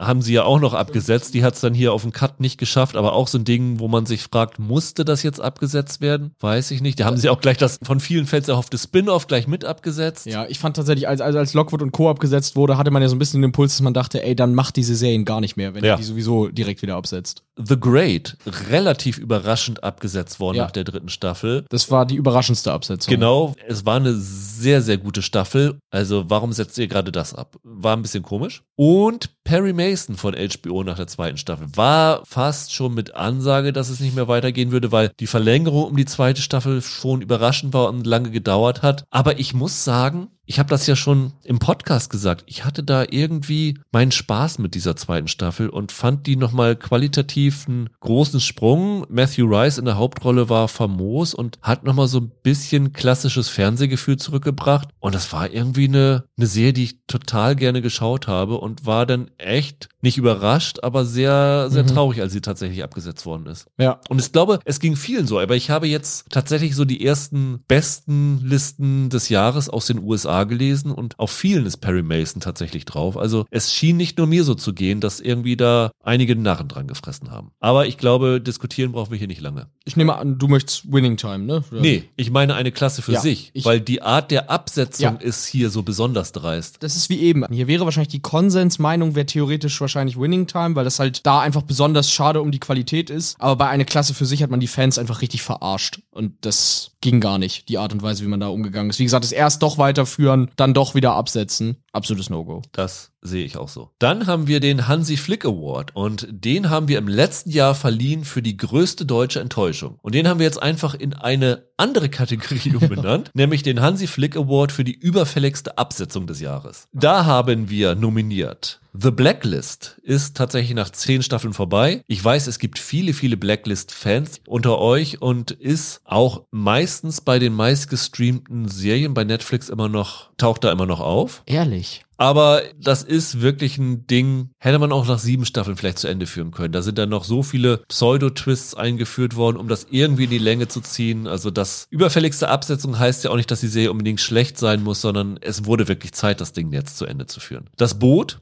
ist ein Opfer der kompletten Einsparung von Sky geworden, die ja die deutschen Produktionen eingestellt haben. Und da mochten wir ja schon die erste Staffel nicht besonders. Mhm. Und deswegen nach vier Staffeln ist dann auch mal gut gewesen. Ganze sieben Staffeln, glaube ich, hat Billions gelaufen. Sieben Staffeln. Ja. Wo sie dann in der letzten Staffel nochmal wieder Damian Lewis zurückgebracht haben, was aber auch nichts gebracht hat, um die Serie wieder aus dem Sumpf rauszuholen. Also die hätte man mit dem Ausstieg von Damian Lewis eigentlich beenden sollen. Das wäre ein deutlich treffenderer Zeitpunkt gewesen. How I Met Your Father Aber Rüdiger, die lief doch nur zwei Staffeln. Die lief nur zwei Staffeln, aber hätte auch nicht mal eine Staffel laufen ja, sollen. Die hätte man nach einem Piloten absetzen können. Und die Goldbergs lief, glaube ich, zehn oder elf Staffeln und ist jetzt dann zu Ende geführt worden. Was ist dein Favorit? Blacklist. Ich war richtig überrascht, dass überhaupt, dass die zehn Jahre gelaufen ist. Also ja, jetzt, wenn du das so sagst, dass die nach wie vor auch erfolgreich war und alles schön und gut, aber wann bin ich da ausgestiegen? Staffel vier? Oder so. Ist auch mal gut jetzt. Ich habe dann mal so ein bisschen mir das jetzt auch durchgelesen, wie das dann zu Ende ging und so. Und alter Schwede, was haben die denn aus diesen Figuren gemacht? Also es war wirklich mal an der Zeit. Ich wäre tatsächlich für die Goldbergs. Ja, da bist du ja so ein Fan gewesen immer, oder? Ich fand die am Anfang super originell und super mhm. lustig, aber was da hinter den Kulissen abgelaufen ist, ich meine, der Showrunner Adam F. Goldberg ist von irgendwem abgeworben, sodass er da auch gar nicht mehr am Ende involviert gewesen ist. das ist natürlich sehr lustig bei in dem Zusammenhang, ja. George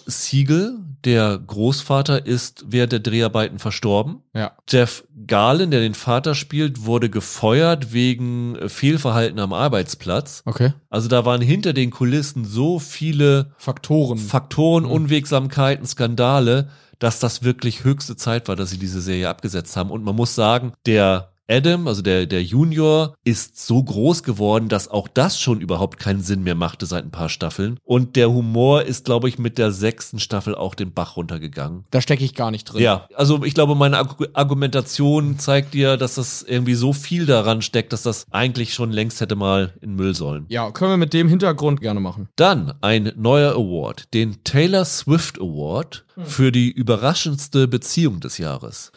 Weil Taylor Swift kam ja raus, ist nun mit Travis Kelsey von den Kansas City Chiefs zusammen und da haben alle irgendwie gesagt, was? Das ging ja nur wirklich so durch die Medienwelt, diese Beziehung. Also allein dadurch, dass Travis Kelsey dieses Jahr auch noch in Frankfurt gespielt hat und alle fragten sich, oh, kommt Taylor Swift jetzt nach Frankfurt, um ihn zu sehen? Ich, ich sag dir ganz ehrlich, alles, was ich darüber weiß, habe ich gegen meinen Willen erfahren. Und ja, da haben wir natürlich dieses Jahr einige Nominierte. Inspiriert durch die letzte Staffel Reservation Dogs musste dieser Award einfach rein, weil Holger und ich haben darüber gesprochen. Die Beziehung zwischen Big und Beth ist eine der überraschendsten und unappetitlichsten Beziehungen.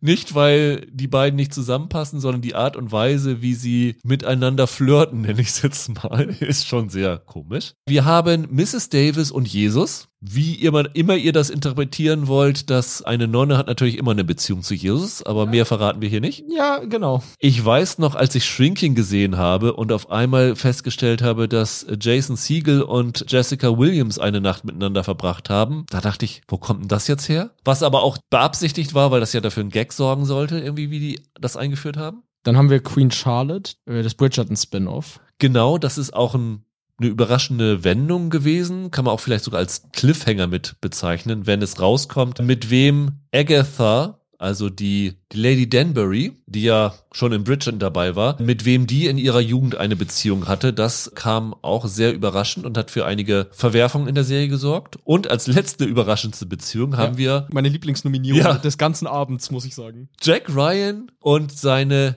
Kathy heißt sie, glaube ich. Seine Freundin, die die erste Staffel von Jack Ryan eingeführt hat, wo es dann zwei Staffeln lang kein Wort mehr drüber verloren wurde. Und zum Abschluss kommt sie wieder und es hieß, ja, wir haben ja länger schon immer miteinander geredet und dann sind sie wieder ganz normal in eine Beziehung zusammen. und das ist nicht in der Konstellation überraschend, sondern irgendwie überraschend, dass die Drehbuchautoren doch nicht vergessen haben, dass Jack Ryan mal eine Freundin hatte, die in den Büchern ja auch seine Frau geworden ist. Die super wichtig ist für diese Figur eigentlich. Ich würde das auch ehrlich gesagt gerne auszeichnen, weil ich schon sehr die Stirn gerunzelt habe, als die plötzlich wieder ins Bild stolperte und man dachte, Hä, wo kommst du denn jetzt auf einmal her? Und dann auf einmal auch in die Agentengeschichte involviert ja, worden ja, ist, ne? richtig. ne? Sie war dann ja auch wichtig für die Staffel. Ja. Ganz seltsam. Also, das wäre für mich definitiv der Award hier. Für die überraschendste Beziehung definitiv, für das seltsamste Pärchen sicherlich Big und Beth in Reservation Dogs. Aber ja. geben wir es an Jack Ryan. Dann musste natürlich in diesem Jahr ein KI-Award, der Open AI Award für eine Serie, die wie von einer KI geschrieben wirkt rein. Also das KI ist ja das große Thema 2023 gewesen. Und dann ist natürlich die Frage, was nimmt man da rein? Und eine, die sich für uns absolut aufgedrängt hat, war Secret Invasion. Nicht nur, weil die Plots austauschbar waren, so irgendwie, als ob man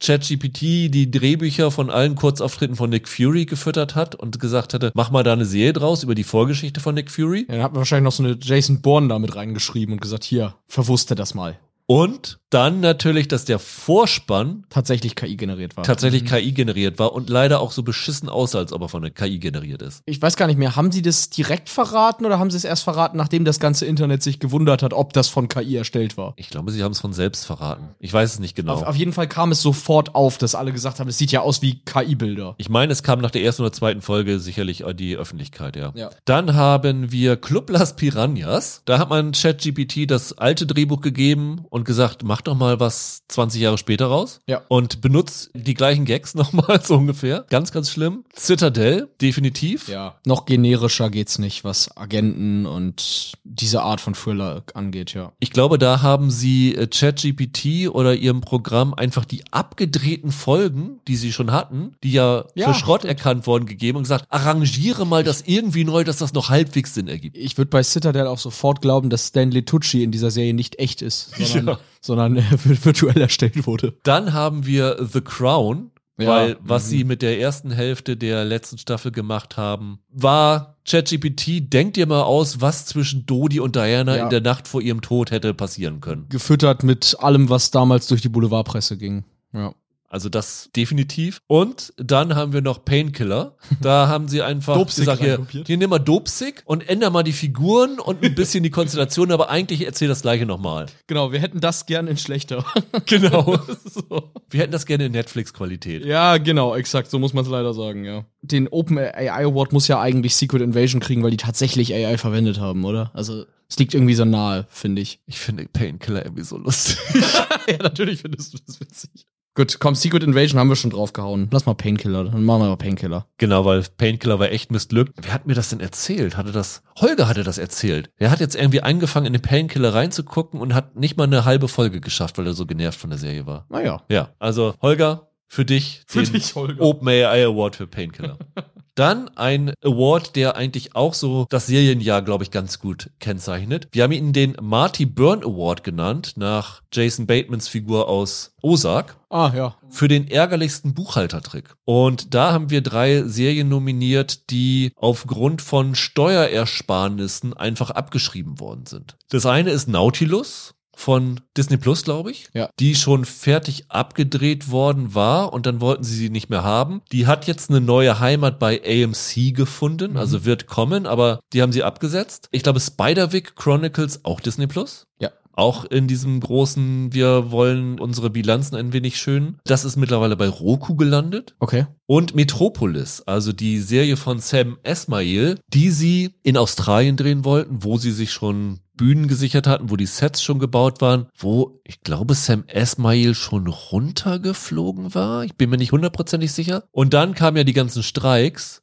Und dann haben sie gesagt, wir wissen nicht, wie lange die Streiks andauern und wir müssen jetzt hier Gebühren für die blockierten Bühnen zahlen. Bevor wir das Geld ausgeben, sagen wir einfach, wir canceln die Serie. Tja, das sind die drei auffälligsten Sachen, wo sie tatsächlich aus Buchhalter, Bilanztricks Serien einfach abgeschrieben haben. Also ärgerlich ist natürlich bei Metropolis, dass die gar nicht mehr kommt. Ne? Die Ja. anderen beiden kommen ja wenigstens noch. Bin mir sogar nicht ganz sicher, aber ich glaube, irgendwer von uns hatte sie in der Vorschau auch auf einer Liste drauf. Okay. Ich muss aber sagen, gut, also wie gesagt, es gab jetzt so eine Art Happy End für Spider-Week Chronicles und Nautilus, aber ich finde das eine extrem beschissene Masche von Disney, da komplett fertig abgedrehte Produkte quasi wegzuwerfen, weil das eine unfassbare Respektlosigkeit gegen Tausende von Leuten ist, die an diesen Dingern gearbeitet haben. Ja, von Warner lernen heißt verlieren lernen, ne? Die haben das ja auch mit Batgirl mit dem Film. Batgirl und mit noch einem Projekt. Gotham Knights hieß das doch dann, ne? Da gab's doch dann sollte doch eine Serie kommen, die haben sie ja auch plötzlich Ja, aber ich abgesetzt. glaube noch mehr Sachen. dieser Wiley Coyote Film ist jetzt ja auch von Ja, ja, richtig, richtig. weggeschmissen worden. muss man vielleicht nochmal ein Wort drüber verlieren. Warner Brothers hat einen Wiley Coyote, also einen Looney Tunes Film gedreht, was die Marke ist, für die Warner steht und verkaufen die jetzt, weil es Fanaufstände gab, an jemand anderen. Das ist, als wenn Disney sagen würde, wir verkaufen Mickey Mouse, einen Mickey Mouse Film an wen. Das ist sowas bescheuertes. Aber wir sind ja eher beim Serienbereich und ja, da wir Nautilus und Spiderwick ja sehen, finde ich Metropolis schon, also für mich persönlich am ärgerlichsten. Ja, verstehe ich. Und ich kann ehrlich gesagt zwischen Nautilus und Spiderwick nicht genau unterscheiden, welcher das davon kriegen sollte. Deswegen würde ich sagen Metropolis, weil ich es echt gern gesehen hätte, wie dem Ganzen nach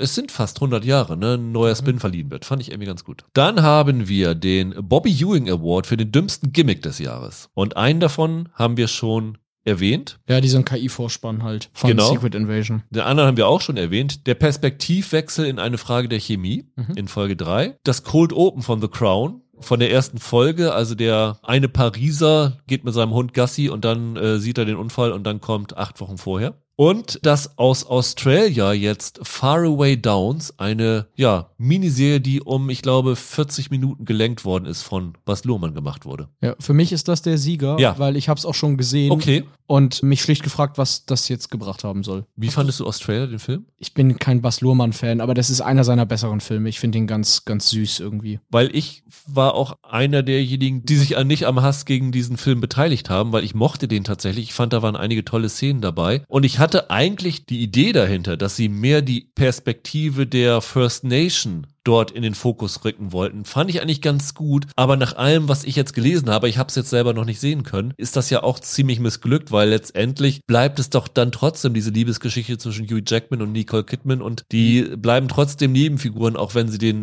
Nuller mit in den Vordergrund rücken. Wie überraschend. Hätte ich ja nie Ja. gedacht, dass wenn man da mehr Szenen mit den First Nations reinschneidet, es am Ende halt trotzdem um die Hauptfiguren geht. Wie wahnsinnig überraschend. War eine scheiß Idee von vornherein und ist auch blöd umgesetzt worden. Ja, alles klar. Da gibt's keine Diskussion. Den besten Gimmick dagegen haben wir den Holodeck Award genannt, weil ich finde, bei Star Trek Next Generation, als sie das Holodeck eingeführt haben, da konnten sie viele tolle Sachen mitmachen. Ja, das waren meistens so Gimmick-Episoden, genau. Und da haben wir in diesem Jahr nominiert die Eröffnungsszene von Mrs. Davis, was sich erst im Nachhinein als Gimmick herausstellt, Ja. das aber ein ziemlich genialer Gimmick gewesen ist. Das Musical Strange New Worlds, Ja. Das war so eine, eine bekloppte Idee. Also, das Bekloppte an der Folge war, nicht die Tatsache, dass sie halt eine Musical-Folge machen, das machen ja viele Serien, sondern wie sie in der Folge erklären, warum das eine Musical-Folge ist. Da bin ich wirklich weggebrochen. Da habe ich gedacht, was ist das denn jetzt für Quatsch? Super.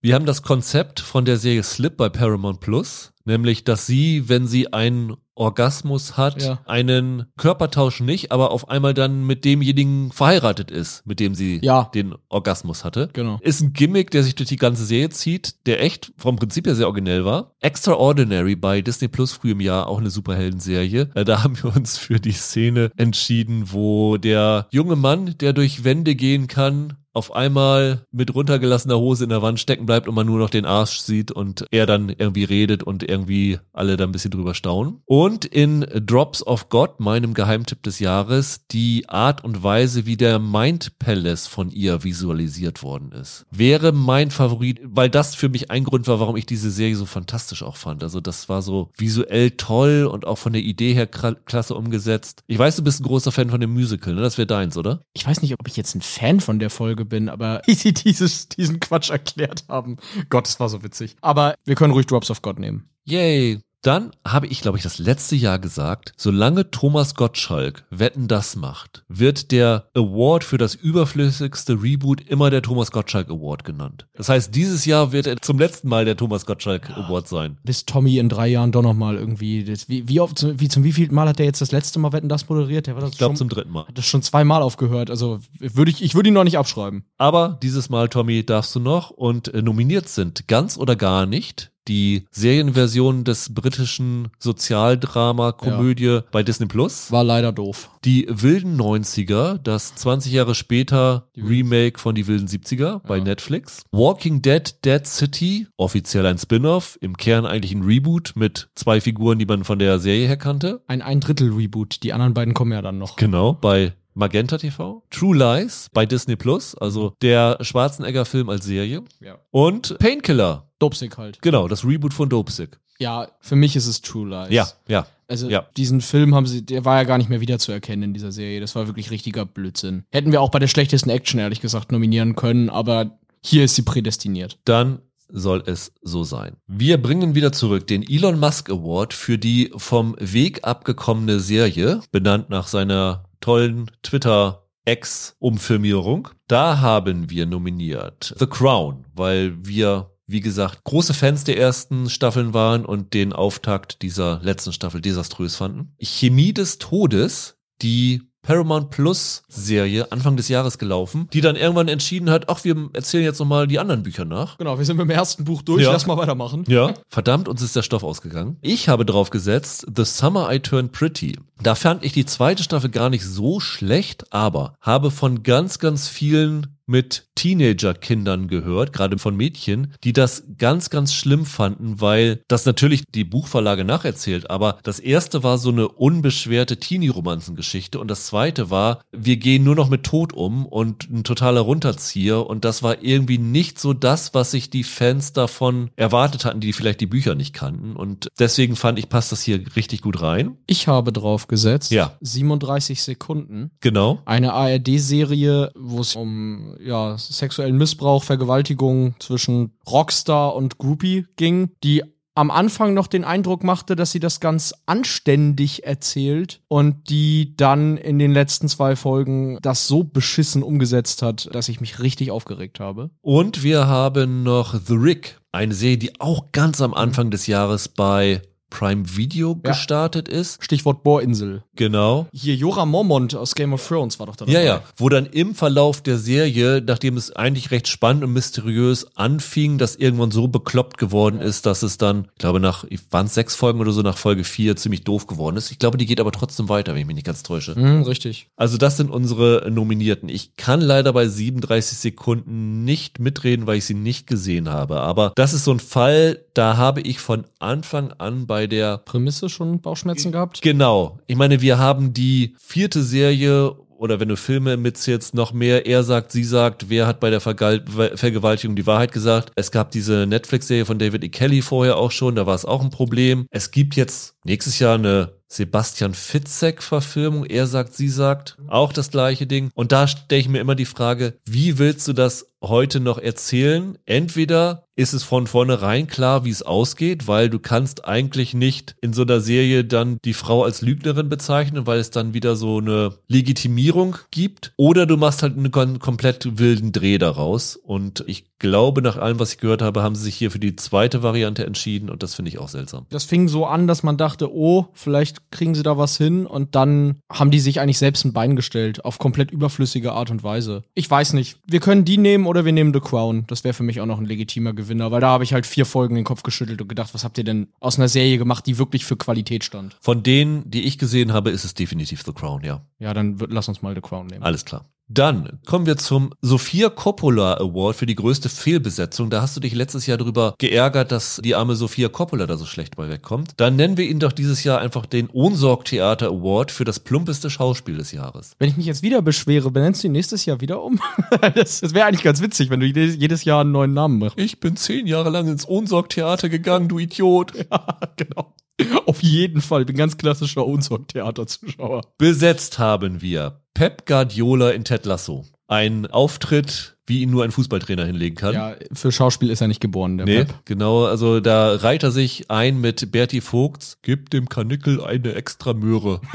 es hat uns das Leben gerettet. Wir haben Steve Howie in True Lies, Ja, der Ani. der ja. möchte gern Ani. Katastrophe, der Typ. Wir haben Tom Holland in The Crowded Room, da müssen wir uns nur überlegen, für welche Persönlichkeit wir ihn hier nominieren. Alle. Für alle. Und wir haben für mich den Sieger mit großem Abstand, The Weeknd in The Idol. Ja, der war richtig schlecht. Der kann nicht schauspielern und er hatte eine Hauptrolle. Er hatte die wichtige Rolle. Tom Holland Tom Holland hat mehrere Hauptrollen. man erkennt zumindest, dass da ein Schauspieler hintersteckt. Bei The Weeknd merkst du, das ist ein Musiker, der hier spielt und irgendwer ist auf die blöde Idee gekommen, wir geben denen auch noch eine große Rolle. Ja, The Weeknd ist es allein deshalb, weil mit vielem, was um diese Serie herum passiert ist, der Typ sich auch wahnsinnig unsympathisch gemacht hat. Genau, er ist ja wohl angeblich der Hauptgrund gewesen, dass die ursprüngliche Showrunnerin entlassen worden ist. Was ist denn das hier? The Weeknd ist ja gar nicht die Hauptfigur. Und dann diese Entlassung, wo es jetzt auch eine Klage gab und so, ja, ja, ganz schlimm. Genau, ich fand die Musik von dem Typen eigentlich immer ganz gut, aber der hat sich extrem unsympathisch gemacht dieses Jahr. Von daher passt das. Dann wollten wir dieses Jahr einen Award für den besten Cameo unterbringen. Und dann haben wir gedacht, nachdem wir so zusammengestellt haben, wer kommt denn dafür in Frage, machen wir doch mal was Besonderes drauf. Wir machen den Bärenmarke Award für den besten Cameo aus The Bear. Weil Ja. es unter den Leuten, die in Frage kamen, irgendwie fünf aus The Bear gab. Und da haben wir gesagt, das küren wir einfach, wer der Beste da war. Nominiert sind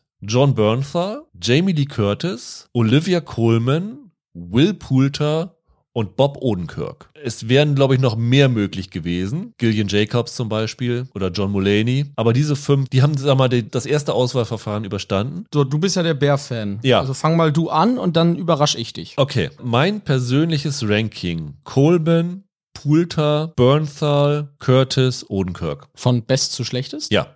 Okay. Lässt du dich von mir überreden, dass Will Poulter den bekommt? Ich fand den richtig cool. Ja, würde ich machen. War mein Favorite Gastauftritt von denen. Finde ich auch insofern echt ganz gut, weil Poulter hat gesagt, dass er tatsächlich für diesen wirklich Mini-Auftritt dann nochmal richtig gelernt hat in der Küche, damit er das alles kann und so, was du ja normalerweise bei einem Cameo mach, nicht machen würdest. Und ich meine, er hat nach der ersten Staffel gesagt, er ist ein Riesenfan von The Bear und ich weiß nicht, ob er es im Interview gesagt hat oder ob er sogar dem Christopher Story Laura, dem Showrunner, eine, eine Mail geschrieben hat oder so und der dann gleich ihn da reingeschrieben hat, finde ich auch, ist eine ganz, ganz tolle, ganz, ganz toller Cameo gewesen. Und er trägt halt auch die ganze Folge mit. Also das So ist, ist super. Es, man kann jetzt höchstens sagen, ist es überhaupt dann noch ein Cameo, weil die Rolle dann zu groß ist, aber ist das Beste. Will Poulter war der Hammer. Dann haben wir den Christian Lindner Award für die unterfinanzierteste Serie des Jahres. Also Herr Lindner hat ja gerade ein paar Haushaltsprobleme, nicht nur er. Und da können aber auch einige Serien ein Lied von singen. Wir haben eben schon gesagt, Secret Invasion sah einfach scheiße aus. Das muss hier rein. Wir haben auch schon über Der Schwarm gesprochen, dass der Tsunami billig aussah und einige andere Sachen auch. Also obwohl es die teuerste deutsche Serie aller Zeiten war, sah es komisch billig aus. The Rig hatte auch einige sehr schlechte Momente. Gerade wenn man dann mal was gesehen hat. Genau, also auch die Aufnahmen sahen so nach Studiokulisse einfach aus oft. Ja. Und dann noch zwei Fantasy-Serien. Das Rad der Zeit, was in der ersten Staffel schon mies aussah, und The Witcher, die dritte Staffel, wo ich auch fand, das sah nicht mehr ganz so dolle aus, was so die Kostüme anging, aber auch die Monster-Effekte und so. Ich fand ja, dass das Rad der Zeit, ehrlich gesagt, in Staffel 1 noch deutlich besser aussah als in Staffel 2. Ich finde, Okay. man hat gesehen, dass die sich in Staffel 1 nicht als die große Prestige-Serie entpuppt hat und dementsprechend auch nicht mehr, ich sag mal, die Sorgfalt bekommen hat in der zweiten Staffel. Ja, aber sorry, also gemessen am Budget ist es halt Secret Invasion. Die sah so scheiße aus, diese Serie. Ich behaupte, ich hätte einiges davon Fo- in Photoshop besser hinbekommen als, als die Leute da von Marvel. So, als, sie, als da ihr Arm zu so einem Mucki-Arm wurde von der, wie, Emilia Clark war das doch. Ja, das sah so furchtbar grottenschlecht aus. Aber Michael, kann man eine Serie, die angeblich 212 Millionen Dollar gekostet hat, als unterfinanziert bezeichnen? Optisch war die unterfinanziert. Ja gut, wenn du nach dem Budget gehst, ist es wahrscheinlich The Wick, oder? Ich glaube, hier liegt es bei Secret Invasion liegt es nicht daran, dass sie unterfinanziert war, sondern dass sie einfach Mist aus den Mitteln gemacht haben. Also sie war einfach handwerklich schlecht Ja, gemacht. okay. Ich glaube, was wirklich unterfinanziert gewesen ist, ist tatsächlich The Rig oder ist tatsächlich der Schwarm. Nee. Bei der Schwarm äh, für 40 Millionen hätte die besser aussehen können. Da bin ich tausendprozentig überzeugt von. Das ist ja nicht wenig Geld. Naja, aber man muss sich halt der Tatsache stellen, dass internationale Serien halt ein ganz anderes Budgetlevel haben und wenn du 40 Millionen oder was es war für eine deutsche Serie raushaust, bekommst du halt dann auch nur minderwertige Tricks und so. Nee, aber da sage ich trotzdem, teuerste deutsche Produktion und so weiter. Und wenn das dann immer noch nicht langt, dann muss man ein anderes Buch verfilmen. Dann sage ich, nee, dann würde ich trotzdem sagen, es ist eher The Wick. Okay. Eine Serie, die komplett auf einer Bohrinsel spielt, dann halt fast nur im Studio drehen, weil man sich's anders nicht erlauben kann, ist halt irgendwie bescheuert. Okay, dann geht das Ganze an The Rig. Dann haben wir noch den Red Notice Award für die verschenkteste Star Power. Auch immer ein sehr, sehr beliebter Award bei uns. Kann ich schon wieder auf Secret Invasion draufkloppen. Genau, der ist auch nominiert. Olivia Colman, Samuel L. Jackson, Ben Mendelsohn, Emilia Clark. große Namen. Don rausgekommen. natürlich. Don Cheadle. äh, wir haben aber auch das Telefonbuch von Kida Kudre Ramadan nominiert, der sowohl Asbest als auch German Genius mit jede Menge Star Power vollgepackt hat. Also Deutsche sowieso und bei German Genius auch noch Ricky Gervais dazu. Beides Serien, die trotzdem für uns irgendwie nichts so waren. Nee. The Crowded Room, Tom Holland, Tom Holland, Tom Holland, Tom Holland Und Amanda Seyfried. und Amanda Seyfried. Und äh, The Morning Show, wo jetzt in dieser Staffel neben den schon ja länger bekannten Leuten auch noch John Hamm dazugekommen ist. Und ja, wie immer nichts Dolles rausgekommen ist. Ich bin gegen Morning Show, weil John Hamm war ja dann für sich eigentlich ganz gut. Okay, ich bin auch gegen Secret Invasion, weil wir es jetzt schon so oft hatten. Ich würde Crowded Room nehmen. Echt? Ich würde Asbest nehmen. Ich würde deshalb Crowded Room nehmen, weil es hier wirklich einfach Ärger, das heißt ja auch verschenkteste Star Power. Und ich finde, Tom Holland und Amanda Seyfried, da muss eigentlich mehr kommen. Also gerade Seyfried ist wirklich eine tolle Schauspielerin und sie machen ja gar nichts mit der. Bei Tom Holland bin ich mir gar nicht so sicher, ob ich den für einen richtig tollen Schauspieler halte, aber wenn man schon das Geld in die Hand nimmt, sich Tom Holland, also Spider-Man zu leisten, dann sollte man ihm irgendwie auch vernünftiges Material geben. Amy Rossum war auch noch dabei, Jason Isaacs war dabei, Ja, Jason Isaacs war auch schön. Carmen Ejogo. Also, ja, Können wir machen. Okay. Crowded Room, du hast den Preis. Dann ist mir aufgefallen, dass wir in diesem Jahr sehr, sehr viele US-Präsidenten hatten. Und deswegen gibt es den Jet Bartlett Award für den besten Präsidenten des Jahres. Natürlich nach dem West Wing-Präsidenten von Martin Sheen verkörpert. Wir haben Carrie Matchett, die die Präsidentin in The Night Agent spielt. Michael McKean spielt den Präsidenten in Diplomatische Beziehungen, also die beiden großen Netflix-Hits des Jahres. Jeff DeHart spielte Nixon in White House Plumbers. Rachel Griffith spielte in der australischen Serie Total Control die Präsidentin. Und in Jack Ryan ist natürlich wieder David Bedella als amtierender US-Präsident am Start. Was hat dir am besten gefallen von den? Wahrscheinlich Griffith. Griffith war super, ja. Ich fand aber auch, dass Carrie Matchett von denen die größte Rolle hatte. Jeff DeHart war ja in White House Plumbers nur so ein kleiner Nebenauftritt. Ja, das und ist richtig. David Bedella war, glaube ich, nur in den ersten drei Folgen dabei. Michael McKean war, glaube ich, auch eher so im Hintergrund, der dann irgendwann mal aufgetaucht ist zu einem Staatsbesuch. Ich fand den nicht so gut besetzt. Also Carrie Matchett fand ich tatsächlich ganz gut. Ich würde es zwischen den beiden Frauen ausgehen lassen. Ich wäre für Griffith.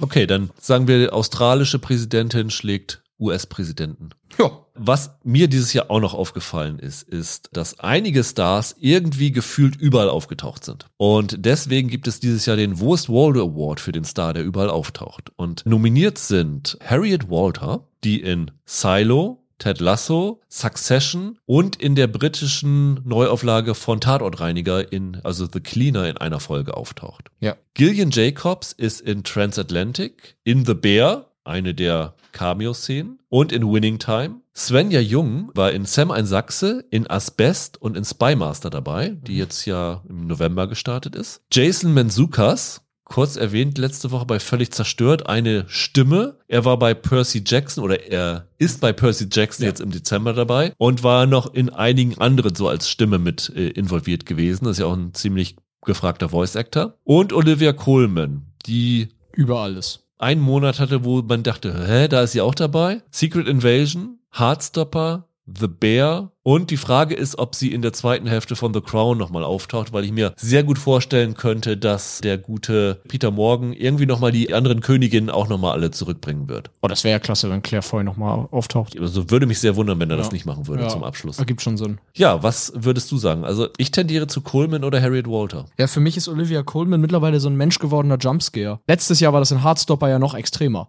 In der ersten Staffel, dass sie plötzlich ins Bild kam und dachte, das kann doch nicht wahr sein. Wie viel Lebenszeit hat Olivia Colman denn irgendwie über, dass die in allem mitspielt? Aber weil das bei der schon länger so ist und Harriet Walter spezifischer fürs Jahr 2023 ist, würde ich die auszeichnen. Okay, finde ich auch in Ordnung. Dann äh, kommen wir zu unseren ja, letzten Kategorien, den großen Darstellerpreisen des Jahres. Wir haben wie immer den Billy the Kid Award für den Shooting Star des Jahres. Colin O'Brien, der kleine Junge aus Dear Edward, der Morgen davor und das Leben danach, glaube ich, auf Deutsch, den ich da sehr, sehr überraschend gut fand für so einen Jungdarsteller. Emily Rudd aus One Piece, haben wir damals schon gesagt, das war für uns Die Entdeckung im die Cast. Entdeckung in der Serie, also hat nochmal rausgestochen. Ayo Edebiri war letztes Jahr schon bei The Bear, aber hat in der zweiten Staffel sich nochmal mehr in den Vordergrund gespielt, finde ich. Malik Bauer, der die Hauptrolle in Sam ein Sachse hatte, war eine der Überraschungen des Jahres. Und Brandon Skleener, der ja, Großwildjäger in 1923, der die Hälfte der Staffel damit verbringt, dass er dann zurück nach Montana kommen soll. Da müssen wir uns wahrscheinlich prügeln. Okay, du würdest wahrscheinlich Emily Rudd sagen. Nee, für dich ist es doch bestimmt der Brandon Scleener aus 1903. Weil für mich ist es Malik Bauer. Das ist wirklich die eine Performance dieses Jahr, wo ich gedacht habe, ey, wer ist das und warum hat er so viel auf dem Kasten und warum kannte ich den vorher nicht? Finde ich vollkommen in Ordnung, dem das zu geben. Ja? Also ich finde, Brandon Skleener ist für mich jemand, der in Zukunft hoffentlich wirklich so ein Leading Man wird, dem man viele Rollen geben kann, weil ich sehe in dem tatsächlich so eine Art neuer Harrison Ford,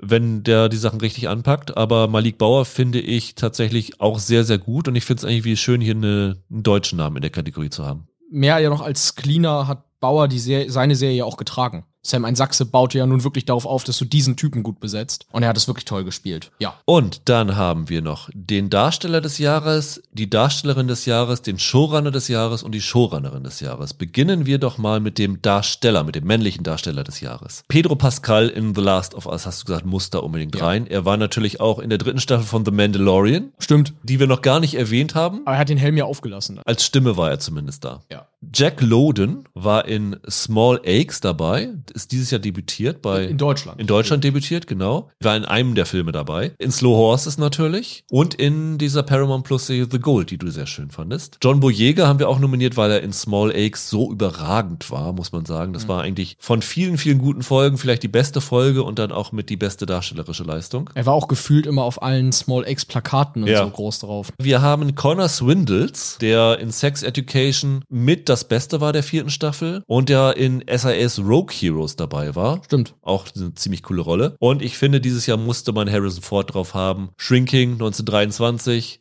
im Kino dazu noch als Indie zurückgekehrt. Für 80 Jahre war der doch, war der noch sehr präsent dieses Jahr. Das stimmt. Puh, ganz schwierig. Waren alle super. Bin großer Jack Loden-Fan.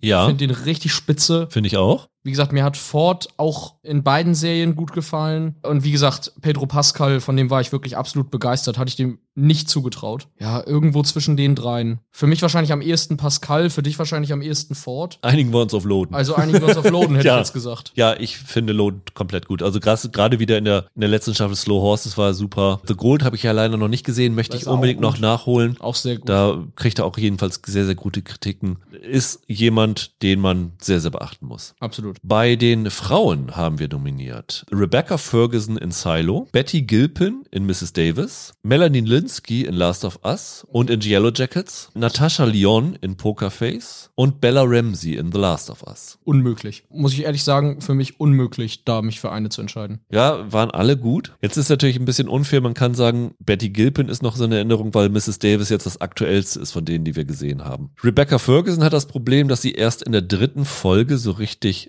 auftaucht. Ja. Ferguson hat ja vor allem das Problem, dass Holger und ich im Podcast damals darüber diskutiert haben, ob die tatsächlich da so passt. Okay. Die schauspielerisch ist sie exzellent, aber ob die da so reinpasst. Also für mich ist Melanie Linsky immer wieder eine Entdeckung, seit die jetzt seit ein paar Jahren wieder mehr solche Rollen spielt und weniger irre Stalkerin in Sitcoms. Von daher ist die für mich ein Kandidat. Ich würde aber behaupten, dass Natascha Lyon dieses Jahr der weibliche Star war, der seine Serie am stärksten getragen hat. Ich würde die sogar noch vor Gilpin darin sehen, weil Pokerface nicht funktioniert hätte mit einer anderen Darstellerin. Ich glaube, das funktioniert nur, so wie Columbo, das funktioniert nur, wenn du Peter Falk besetzt, wenn du so jemanden hast. Und ich würde die, glaube ich, auf Platz eins setzen. Wobei sie natürlich als Person und als Schauspielerin sehr polarisierend ist. Ne? Die kann einen total abtören, wenn man mit diesem Typus nicht zurechtkommt. Aber ich finde auch für uns ist Natascha Lyon da das, das Highlight, würde ich definitiv auch sehen. Ja, dann nehmen wir die. Und dann zum grünen Finale. Showrunner des Jahres, Michael. Lassen Sie mit den Männern anfangen. Einfach würde ich sagen, das sind tatsächlich so stellvertretend für die se besten Serien des Jahres auch, ne? Wo man sagen muss, das ja. ist das, was für uns dieses Jahr besonders aufgefallen ist. Ronald D. Moore für For All Mankind, weil wir die vierte Staffel wieder super fanden. Christopher Storer für The Bear, weil ich die Staffel super fand. Mhm. Steve McQueen für Small Eggs, ja. weil ich Steve McQueen generell für. Und weil die Folgen ja. super waren. Damon Lindelof in Mrs. Davis und äh, Craig Mason für The Last of Us. Ja. Auch wieder eine schwierige Wahl. Ich würde fast sagen, Steve McQueen ist wahnsinnig gut gewesen. Aber bei Small Eggs ist natürlich die Sache, es sind fünf Einzelfilme, ne? Ich hab's dir schon mal gesagt, für mich ist Small Eggs disqualifiziert bei ja. sowas so ein bisschen. Ich werde sie auch nicht auf meine Top 10 des Jahres packen, weil es für mich nicht wirklich eine Serie ist. Ja. Ich finde es gut, dass wir es hier nochmal erwähnen, weil dieser Typ brillant ist. Aber ich würde den da ausklammern. Für mich hat Craig Mason dieses Jahr geschafft, als allererster diesen Videospielverfilmungsfluch zu brechen und nach Tschernobyl auch zu zeigen, dass das jetzt kein äh, One-Hit-Wonder war. Der hatte doch vor Tschernobyl nur so komische Parodiefilme gemacht. Und nach Tschernobyl musste er dann jetzt natürlich auch beweisen, dass, er, dass ihm das nochmal gelingt. Es ist ihm nochmal gelungen. Für mich kommt man nicht wirklich an ihm vorbei, um ganz ehrlich zu sein. Ich weiß, es gibt auch sicherlich Argumente für Christopher Storer, aber für mich kommst du an Mason nicht vorbei, ehrlich gesagt. Ich finde das vollkommen okay, Last of Us. Das ist eine Serie, die das Jahr definitiv äh, geprägt hat und äh, die man nochmal in Erinnerung rufen sollte, weil sie im Januar gelaufen ist. Craig Mason kann das haben und von mir auch noch nachträglich für Tschernobyl. Und dann bei den weiblichen Showrunnerinnen haben wir dieses Jahr gar nicht so viel Auswahl gehabt, finde ich. Also da waren die anderen Jahre ja. besser, was so weibliche Showrunner angeht. Na gut, wenn du bei die Idol die Leute rausschmeißt, dann ja klar, ja, ja klar. So sieht das dann halt aus. Aber wir haben fünf gefunden in fünf Serien, die wirklich sehr sehr gut waren. Wir haben Nora und Lilla Zuckerman. Man sagt immer Ryan Johnson, Pokerface, aber die waren die Day-to-Day Showrunnerinnen genau. von Pokerface. Johnson war nur so quasi der Ideengeber darüber. Eine Serie, die wir noch gar gar nicht erwähnt haben dieses Jahr, ist The Power bei Amazon Prime Video. Auch eine Serie, die eigentlich in dem Moment wir ganz gut fanden, mit Schwächen, aber dann äh, irgendwie in Vergessenheit geraten ist. Rael Tucker und Naomi Alderman, da die Showrunnerinnen. Emma Moraine hat diese Superhelden-Serie Extraordinary gemacht. Teffy Brodesser Agner war hinter Fleischman is in Trouble. War auch die Romanautorin, hat ihren, Genau. ihr eigenes Buch verfilmt. Und Ashley Lyle als Showrunnerin von Yellow Jackets. Ja. Ich weiß, was du willst und ich sage nein. Du weißt nicht, was ich will. Willst du nicht Fleischman is in Trouble? Nee, ich will Ashley Lyle. Okay, da gehe ich mit konform. Pokerface ist mir ein bisschen zu fishy, weil Johnsons Einfluss dann doch irgendwie da war. Ich finde es Ja. irgendwie schwierig, das nur auf die beiden zu verkürzen. Ich mochte The Power nicht, anders als ihr. Am ehesten Yellow Jackets. Ich finde, das ist äh, eine Serie, die wirklich total interessant Pulp und so Traumadrama mischt, die dann ja auch gerade halt eine starke weibliche Perspektive halt im Vordergrund hat. Für mich relativ offensichtlich. Alles klar. Dann geht der letzte Award des Abends an Ashley Lyle für Yellow Jackets und damit sind die Serienweise Awards 2023 in den Tüchern. Wir haben uns hoffentlich nicht zu lange aufgehalten. Ich habe zumindest keine Musik gehört, die uns von der Bühne gespielt hat. Sollte ich schnell welche anmachen, aber ich war Ja, zu genau. langsam. Von daher, ja, sind wir mit durch und hören uns in der nächsten Woche wieder. Da geht es auf jeden Fall um die zweite Staffel von Reacher. Da ist Holger mit dabei. Ja, und vielleicht noch Davos 1917, eine ARD-Serie, die so ein bisschen versucht, Babylon Davos zu sein, nennen wir es mal so. Bis dahin, habt ein schönes Wochenende. Bleibt gesund, macht's gut. Ciao, ciao. Macht's gut. Ciao.